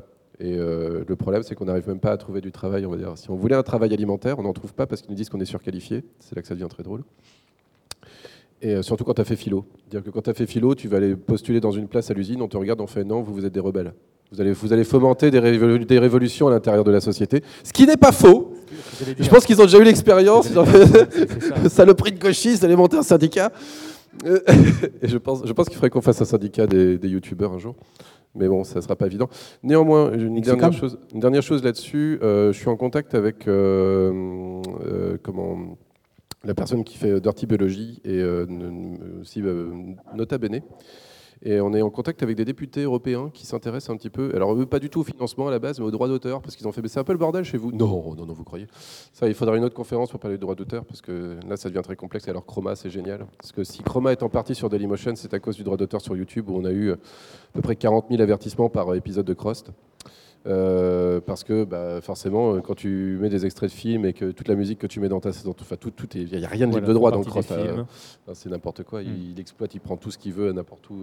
Karim, il s'en fout. Il est là. Ah, la musique, c'est gratuit. en tout cas, quand tu crées avec elle, quoi. Et, donc, c'est une partie des raisons qui en font qu'on est sur Dailymotion maintenant. Et ouais, je pense qu'on va voir. Mais bon, pour l'instant, on est un peu en phase de réflexion, de roue libre sur de se poser aussi un peu après ces 4 ans et quelques là de, travail relativement intense. je pense que vous avez vu, hein, mais si vous regardez les premières émissions de Speed Game, j'ai moins de cheveux blancs. Euh, Moi aussi, de vos premières émissions de Speed Game. Ouais, t'avais avais moins de cheveux blancs. je te confirme. C'est un peu stressant comme, comme milieu en fait. Et, euh, et, puis de voir un petit peu tout ça où ça peut nous amener, parce qu'en en fait, je sais plus qui c'est qui m'avait dit ça. Je sais plus si c'est toi sur Twitter. Qui est-ce qui m'a raconté ça? Il m'a dit un an sur euh, Internet, c'est 10 ans dans la vraie vie. Donc ça fait 40 ans qu'on travaille en fait. En termes, je ne parle pas en termes de, travail, je parle en termes d'évolution de business model. C'est-à-dire qu'on est passé en l'espace de 7 ans où nous on a commencé à non mais attendez faire des vidéos en 480p sur Dailymotion de moins d'un quart d'heure, vous rêvez, ça ne fera jamais de pognon quoi. À aucun moment ça ne venait à l'esprit quand tu commençais à faire un vidéo test à l'époque, ça s'appelait comme ça, euh, d'un jeu vidéo rétro, euh, tu disais ouais super un jour je vais, c'est un business model, je peux en faire un, je vais aller voir mon banquier, il va me prêter 10 000 euros. à maintenant, je pense qu'il y a des gens qui démarrent les vidéos sur Internet pour faire du pognon. C'est-à-dire qu'ils vont faire un truc complètement c'est assez dommage d'ailleurs, et je leur dis, quand on nous envoie des vidéos, sur le Nesblog, on reçoit quasiment euh, tous les jours ou toutes les semaines des propositions pour rentrer sur le, sur le, site. Quoi. Et c'est assez marrant de voir euh, les, l'évolution en fait, au fur et à mesure des années des formats qu'on nous propose. Et il y a de, plus en plus de choses qui sont en fait des copier-coller de choses qui existent déjà. C'est-à-dire que c'est déjà un truc qui existe, c'est juste qu'il le fait moins bien. Mais ils pensent que c'est, vous savez, c'est quand tu réfléchis pas en fait euh, à ce que tu as envie de produire, mais que tu veux juste faire plaisir au public. Et que tu oublies complètement ce que tu voudrais faire toi. Donc il y a complètement un manque d'identité, ce qui ne marche pas sur Internet en général. C'est-à-dire qu'il faut qu'il y ait une identité. Et quand tu fais juste de la copie, euh, ça ne fonctionne pas. Et c'est étonnant que ça, ça, veut bien dire qu'il y a un changement de paradigme quand même. C'est-à-dire que les gens essayent de d'en créer vraiment juste du pognon, en fait, je pense, parce que si tu le fais pas en ayant envie de faire quelque chose de, personnel, c'est assez surprenant en tout cas. Et c'est ce que je leur dis dans les mails que je renvoie en général, c'est mais c'est bien, mais c'est déjà vu quoi. Et là, s'il y a bien une des choses qui nous intéresse nous, c'est de faire du contenu culturel qui, soit original et qu'on n'ait pas déjà déjà pu euh, déjà pu voir auparavant. Mais bon, voilà, un petit peu pour euh, notre super avenir. Je, voulais juste, juste prolonger avec un mot, euh, ça tombe très bien finalement que l'intervention soit, enregistrée par rapport à ce que, ce que vient de dire euh, Renan, notamment pas, vos, parcours pro au-delà de, au-delà de Nesblog, c'est que je, je, pense, n'hésitez pas, là, je fais pas de la démago, de prosélytisme, n'hésitez pas à diffuser, et je dirais même pour les, jeunes générations, même les moins jeunes, parce qu'il y a finalement, au détour de ces discussions-là, on apprend plein de choses, bah, que ce soit sur la fiscalité, que ce soit sur les réalités du monde du travail. Et euh, quand on voit, par exemple, alors, je ne sais pas si certains sont au courant, mais les entreprises de démolition autour de ce qu'on nomme euh, les sciences humaines, euh, tu parlais bah, justement des masters de, Cœur de Vandal et de Dorian, qui sont respectivement philo, donc c'est le socle philo, socio, psychologie, etc. et bah, c'est bien d'être un petit peu alerte par rapport à ça. Et si du coup, en passant par le, votre passion, enfin, passion commune, je pense, pour vous qui, êtes là du jeu vidéo, euh, bah, avoir ça dans la poche et, se préparer au fait qu'aujourd'hui, bah, on est de plus en plus amené à être multicasquette, mais, euh, mais qu'en serrant un minimum les coudes, peut y avoir des, solutions, euh, même si elles sont. en même temps, Cœur de Vandal a raté la grecque de philo parce qu'il n'a pas pu aller passer l'examen parce qu'il s'est fait de tendinite à force de jouer à Mario Kart. Ah. c'est véridique. Merci hein. pour l'entreprise de démolition. Je jure que c'est vrai. Il a trop joué à double dash. C'est ça. D'autres questions Une autre question. Vous remercier euh, pour ces précisions. Et je vais finir en, faisant un peu mon fanboy, en vous disant bon courage. Bah oui, mais c'est vrai, mais faut, je pense que ça fait partie aussi de, vos motivations, de savoir qu'il y a des gens qui vous suivent et qui vous aiment. Et euh, prenez le temps de bien faire. Prenez, des, prenez des vacances, effectivement, parce que je pense que le plus dramatique qui pourrait arriver à Nesblog, c'est de perdre la confiance de ses auditeurs, des visionneurs. Donc prenez le temps de bien faire quelque chose de nouveau, de beau, et puis bon courage. Merci. J'avais une question pour Whoopi. Euh, faut que tu te mettes dans le public, on est d'accord. C'est très inattendu cette histoire. Il y, a, les. Enfin, vous, c'est un podcast audio, je pense que ça vous l'avez compris. Euh, vous êtes actuellement sur Patreon. Euh, par contre, tu ne nous as pas expliqué pourquoi Patreon. Par exemple, il y a un podcast audio Minimap Minimap, c'est euh, produit par Polygon. Euh, eux, ils ont choisi le modèle de la publicité. Et donc, avant de commencer le podcast, il fait une annonce. Il dit, euh, voilà, il présente un produit. c'est souvent enfin, c'est une box, box de gamer en ce moment, je sais pas quoi. Donc, il présente le produit et il dit, c'est super bien et vous pouvez le retrouver sur tel lien. Et après, il commence son podcast vous, le Patreon, c'est uniquement pour. Il y, a, il y, a, 20 ans, 30 ans. Oui, euh. voilà. Vous, le Patreon, c'est uniquement pour. C'est pas pour vous payer. Donc, au final, il n'y a pas besoin d'une grosse somme, il y a besoin d'une somme pour acheter un micro et autres. Pourquoi ne pas avoir décidé de faire une annonce, à, prendre un annonceur et le faire payer 100 euros, ce qui vous achèterait un micro par émission, par exemple bah, on, aurait pu complètement euh, faire ça. Après. Euh, on a choisi déjà de 1, il aurait fallu qu'on cherche un annonceur, c'était compliqué alors qu'on avait déjà des gens qui étaient prêts à nous donner de l'argent. Euh, ça paraissait être une solution de facilité, mais surtout, c'était pour, être tout à fait honnête et pour montrer à quel point c'est pro, euh, c'était complètement le hasard. C'est-à-dire qu'on était allé sur, sur Patreon, on avait créé une page pour voir un peu justement un peu les, modalités, comment ça pouvait marcher en termes de rémunération, combien d'argent on touchait et tout. Donc on avait vraiment créé une page pour se renseigner sur ça. Et genre, on l'avait un peu, on l'avait un peu oublié, on l'avait laissé de côté ou quoi. Et puis on a vu un jour un mec qui nous avait qui avait commencé à foutre des promesses de dons, alors qu'on pensait que la page était cachée. Donc on s'est dit, effectivement, euh, là, on se retrouve là complètement par hasard. Mais après, euh, on avait aussi l'exemple de, euh, de Patrick Béja qui passe, qui passe par ça, qui lui, pour le coup, est podcasteur audio et qui, qui vit complètement de, de ses podcasts et qui, euh, qui arrive à alimenter justement, on va dire. C'est l'un des rares en France hein, d'ailleurs. Euh.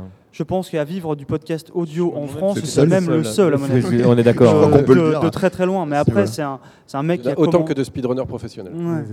Mais c'est un, un, mec qui a commencé en euh, qui a commencé en 2006 ou 7 ou un truc comme ça. Enfin, une époque où les podcasts audio en France, ça, ça existait pas, tu vois ou trop peu. Euh, donc effectivement, il a, il a fédéré une communauté euh, sur, sur des années avant de pouvoir en vivre, je crois, depuis l'an dernier ou un truc comme ça. Et puis, il fait un travail de qualité. Donc bien sûr, bien sûr, bien sûr. Et, même avant ça, c'était, euh, je précise, à Patrick Béja, c'était un pari qu'il avait fait avec un groupe d'autres amis sur No Watch, où ils avaient souhaité en fait réaliser un, cercle de podcasteurs avec l'idée à terme de pouvoir, de pouvoir être rémunéré à minima de, des émissions qui étaient réalisées. Euh, je le dis en connaissance de cause parce que notre émission en a fait partie et peu après, No Watch est mort. Après, si certains de une cause à effet, je ne sais pas. Il y a une légende hein, sur le net. Oui, oui, j'ai vu sur des, forums obscurs de jeuxvideo.com. Euh, il n'y a pas de forum obscur sur D'autres questions Alors, euh, oui, alors je m'appelle Pilou Crapou, c'est mon pseudonyme. Et bah, les, vidéos que je fais sur YouTube dernièrement, ça fait des années que j'en ai pas fait, mais je faisais des, des doublages un peu comme C'est du stream un peu en ce moment. oui, indirectement, on va dire. Euh, et euh, donc, en écoutant ce que vous disiez, il y a un truc qui m'a marqué sur euh, les, gens qui font des vidéos sur YouTube, c'est que vous avez un lien de confiance avec les, gens qui vous regardent, que vous, communiquez souvent. Et je me demandais s'il n'y avait pas moyen de faire une opération spéciale, mais de dire au préalable à ces auditeurs, vous cliquez dessus, vous coupez le son, vous ne la regardez pas, comme ça nous, ça nous... C'est pas possible. pas vraiment le faire. Bah pourquoi? Bah, parce qu'en fait, c'est pas du tout ce qu'ils veulent que tu fasses. Bah oui, mais. Ils vont pas, si tu veux, ils vont pas te financer pour ça. Si, si on dit un peu discrètement. Euh, non, c'est pas possible. Ça, marchera une fois et après t'envoies un mail. Si tu veux, si es dans le business model de l'OPSP, c'est te tirer une balle dans le pied. Si t'es pas dans le business model de l'OPSP, c'est juste faire un troll une fois, quoi. je sais pas dans, quelle mesure en fait tu, tu veux aussi toi être vis-à-vis de toi-même. C'est-à-dire que c'est après, c'est qu'est-ce que vaut ton image aussi? C'est quand tu te présentes auprès des autres, de dire voilà, moi j'ai un rapport qui est assez clair avec avec les gens qui m'écoutent, et je voudrais que ce rapport ne bouge pas en fait. Il y a vraiment un rapport de confiance. C'est vrai que si tu commences à, utiliser ce genre de levier, il y a effectivement un troll qui est fait euh, qui est fait aux sociétés, mais le Écoute, je te prends le risque de te Moi, j'ai un truc à proposer. Si on me le propose, en tout cas, je fais une annonce officielle. Si Michel Drucker a besoin de promotion pour son spectacle, je suis prêt à le faire. Il a fait un one-man show en ce moment et je pense qu'il en a besoin. J'ai trouvé très peu de vidéos qui en parlaient sur Internet et je pense qu'il faut l'aider. C'est vrai qu'il y a beaucoup plus de vidéos autour d'Arthur. Ouais, que Michel Drucker. Patrice Lafont n'a toujours pas sorti en Blu-ray ou en DVD son spectacle.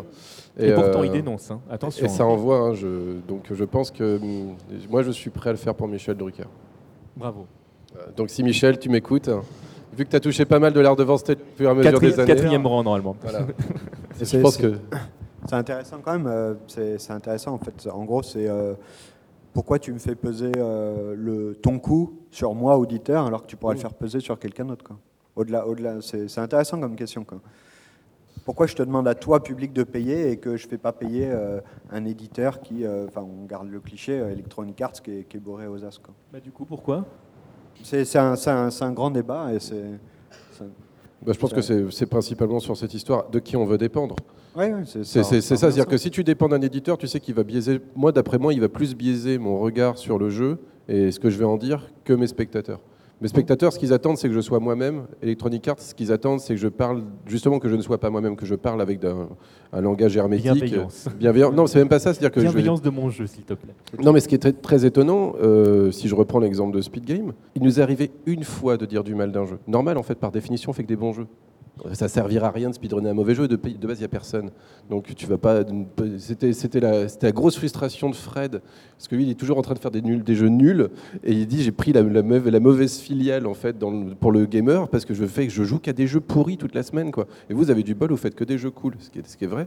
Il y a une fois où c'est arrivé qu'on n'est pas dit du bien d'un jeu, c'était Crash Bandicoot, et on n'en dit pas beaucoup du mal, et ça a été vraiment un enfer sur, euh, sur les commentaires. Euh, parce que les communautés, je ne savais pas, étaient si véloces. Mais euh, en fait, nous, si tu veux, on dit déjà du bien de tous les jeux qu'on commente. On est, souvent très bienveillant avec, euh, avec CDV. On était là, on n'était pas dans le but de défoncer les jeux. C'était on essayait de les mettre en valeur tout le temps. Et à chaque fois, les éditeurs, ils, ils, comprennent pas du tout parce qu'on est trop en décalage parce que le jeu, il a 4 ans, 5 ans, 10 ans. Et et je pense qu'ils juste ils perçoivent pas qu'on est déjà des, des, gentils la plupart du temps. Mais on n'a jamais eu de demande explicite à cause de, de ce problème de délai. Quoi. Mm. On peut arrêter à la phrase que le regard est forcément biaisé avec un éditeur par définition, parce que même si tu es dans une dimension critique et que l'éditeur ou le RP, donc la relation presse qui y bosse, est un joueur chevronné, bah, par, contrat, il faut bien, il faut bien vendre les jeux. Ouais, et ça peut être ta copine. Il hein. ne faut pas oublier qu'il y a des journalistes aussi qui passent de RP à journaliste. Hein. Ah oui, non, ça c'est encore, euh, encore, une autre, c'est encore une autre ouais, question. Bien sûr, oui. bah, normal, c'est un oui. peu le même milieu. Hein. Oui, tout à fait. Oui, bien euh, sûr. Si tu es en contact, forcément. Et j'ai envie de te dire, je ne vois pas où est le problème. D'aucuns auraient trouvé l'allusion. Donc, euh, je m'appelle Florent, réalisateur multimédia. En fait, j'avais une euh, question en fait par rapport à, aux nouveaux en fait qui se lancent euh, aujourd'hui euh, parce que finalement le, le, le, les youtubeurs etc euh, ça a grossi petit à petit. Aujourd'hui c'est devenu un business.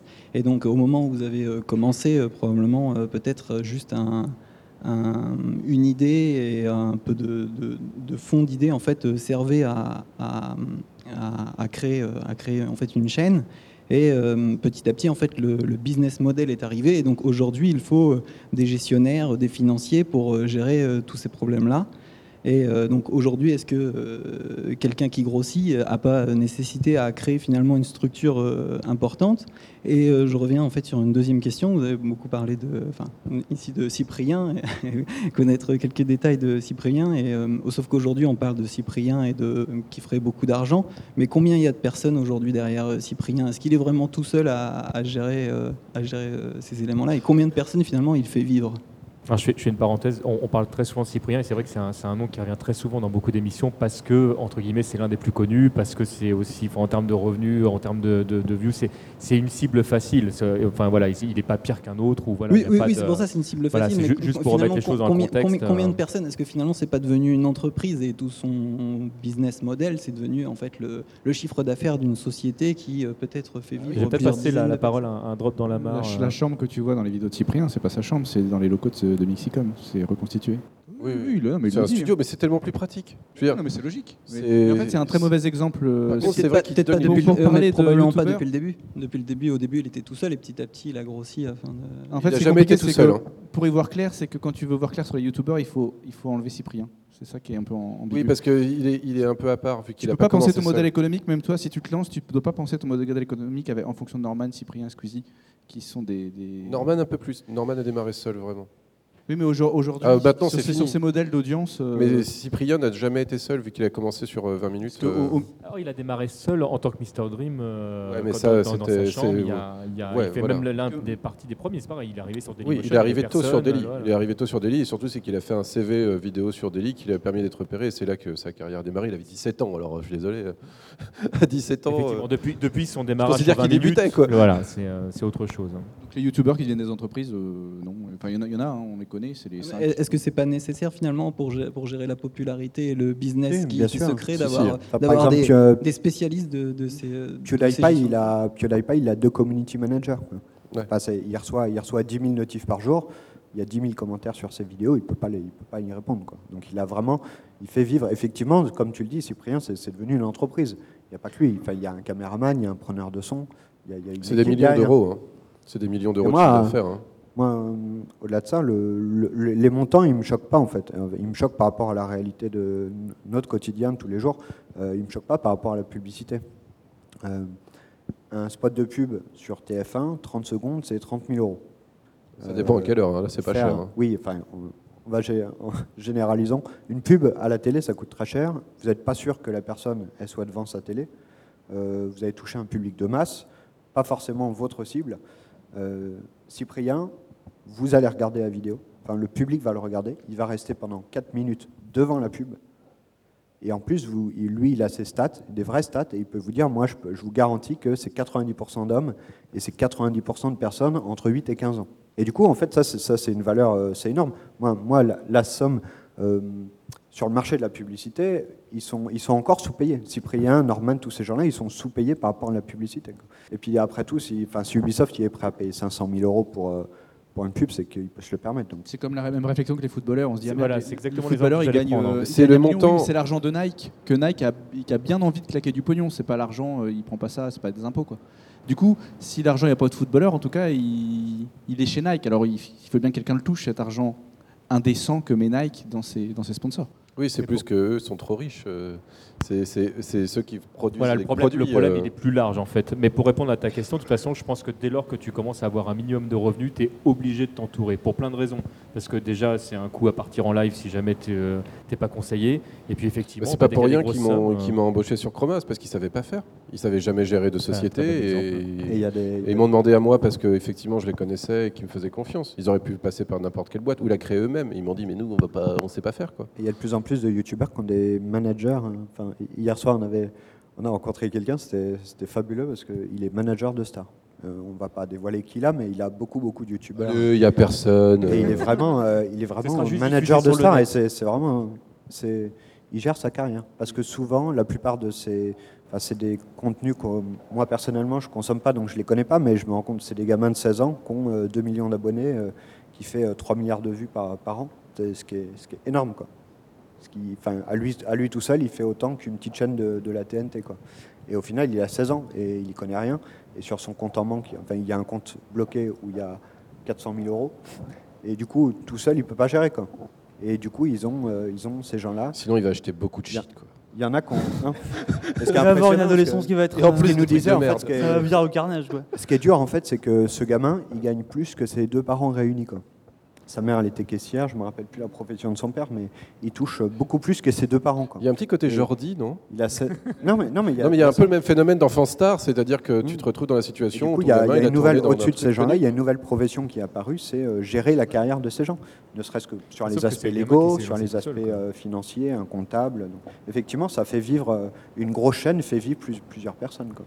Heureusement, parce que que ça se professionnalise, c'est pas du tout, enfin c'est logique. Hein. C'est la, c'est c'est même nécessaire si tu veux continuer de grossir en fait. T'as pas le choix parce que après tu te retrouves avec tellement de quantité de travail que tu n'es pas capable de l'assumer et donc tu vas. De toute façon, tu peux pas le faire tout seul. Voilà, voilà, c'est évident. Il y a forcément quelque chose où tu n'es pas spécialiste. Quand. Bah, nous, en tu, fait, tu sais créer des vidéos, mais tu, tu connais rien. Est-ce que qu'est-ce que je fais de cet argent? Est-ce que je dois le déclarer? Est-ce que à qui je le déclare? Comment ça, a été compliqué au début, hein, parce que nous, comme on vous, vous le disait, nous on avait trois types de contrats différents au sein de Nesblog. C'est-à-dire qu'il y avait des gens qui étaient à la GSA, des gens qui étaient comme moi, qui étaient, je suis le seul, hein, je suis le seul à être le plus mal loti, c'est-à-dire je suis au RSI, le régime social des indépendances. Il y a des gens qui connaissent. Euh, ouais, le RSI. Bref. Euh, ça c'est génial. Et euh, des salariés, qui eux, en fait, avaient le meilleur statut. C'est eux qui avaient le statut le plus cool, c'est les salariés. Mais, euh, mais voilà, il fallait jongler entre l'URSSAF, euh, le RSI, euh, la GSA, et ces trois trucs de déclaration. Et maintenant, on a des intermittents du spectacle en plus qui se rajoutent par-dessus tout ça. Et effectivement, c'est la réflexion que je me suis souvent faite, c'est que quand j'ai commencé à passer plus de 15 à 20% de mon temps moi, je suis rémunéré, j'étais rémunéré que par Speed Game. Je n'ai jamais été rémunéré en tant que gérant de la société. J'ai jamais pris d'argent en tant que gérant. Là, c'est la première fois que je le fais cette année parce que je fais quasiment que ça. Mais euh, quand j'ai commencé à m'apercevoir que j'avais 20-25% de mon temps qui était consacré à de la gérance, de l'administration, de la comptabilité, de la fiscalité. Mais le pire, c'est que c'est un peu comme un jeu. Vous mangez en plus. Euh. C'est un jeu de gestion assez rigolo. Pardon? Je disais, il y a une particularité de blogs en plus, c'est que vous, vous mangez tous les jours en plus. Donc y a... Bah, on essaye de manger tous les jours. donc y a ça aussi, Après, des fois, des pâtes de foie. Mais, euh, mais bah non, mais moi, je suis honnêtement devenu végétarien. Hein. ça me permet d'économiser de, de, pas mal d'argent en ne mangeant plus de viande. Mais c'est la condition, hein. c'est la crise Hein, tout ça, 3 millions de chômeurs. Je pense que c'est plus dur, en fait, honnêtement, de démarrer maintenant que quand nous on a démarré. Tout simplement parce que la quantité disponible est plus grande. On est beaucoup, beaucoup, beaucoup plus nombreux. Ça, c'est indéniable. On aura plus de temps, en tout cas. Et le matériel a évolué en Le matériel a évolué. Euh, ouais, c'est vachement bien maintenant. Non, non, mais on est parce que c'est vrai qu'à l'époque, quand on a démarré, si tu n'avais pas les moyens, nous, on avait une caméra qui valait dans les, déconne pas, les 4000 euros quand on a démarré, parce que j'étais déjà dans la vidéo. Donc j'avais déjà monté une boîte de prod vidéo, je faisais des vidéos pour artistiques. Donc j'avais déjà du matos, donc on a tourné avec ce matos-là nos premières vidéos, et donc forcément on avait des moyens, et puis j'avais une formation vidéo en amont, tout ça. Fred aussi avait une formation vidéo, Karim il était monteur, il a un BTS audiovisuel. On était tous issus de ce milieu-là, avec des sensations, des, ouais, des, des sensibilités, on va dire, aux jeux vidéo, au cinéma, au sport, parce que nous en fait on était plutôt du sport, étonnamment. Enfin, moi je considère vraiment le speedrun comme un sport. Et donc on avait toutes ces affinités-là, et on avait envie de de, le proposer, mais si tu n'étais pas dans la vidéo, c'était très dur. Et au fur et à mesure, ça s'est démocratisé. Et puis on a eu la naissance du vlog où en fait tu posais euh, un pauvre 600D euh, à 500 euros euh, devant toi avec un mini micro et c'était parti. Et tu pouvais t'équiper et, faire du Full HD, enfin vraiment une très belle image par rapport à ce que tu pouvais avoir au moment où les appareils photo ont commencé à pouvoir faire de la vidéo. C'est devenu, enfin il y a eu il y a un changement de, de, qualité. Quoi. Ah complet, ça a été incroyable. Et, euh, enfin, le 5D, euh, ça a été euh, la révolution pour le joueur du grenier aussi. Hein. Je veux dire, quand il a commencé à être là, ah, c'est génial, on peut faire des flous derrière. C'est vrai.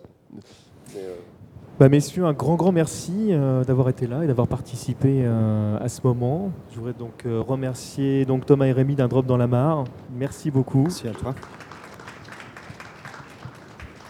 Oupi de ZQSD. Merci. Merci de m'avoir invité. Donc Riel Myop euh, du Nesblog. Merci. Mehdi de Je Game Moi non plus. Merci. Et s'il vous reste quelques applaudissements, je voudrais qu'on remercie donc Uriel qui est là-bas, euh, Aline qui est cachée je sais pas où, FQPH elle s'est barrée, d'accord, qui, euh, qui, a fait le lien. Et on a Azura de Jeux de Pixel qui a filmé cette conférence. Merci beaucoup. Et merci à vous. merci d'avoir été là. Merci au public euh, de, ce moment, d'avoir partagé ça avec nous. C'était très sympa.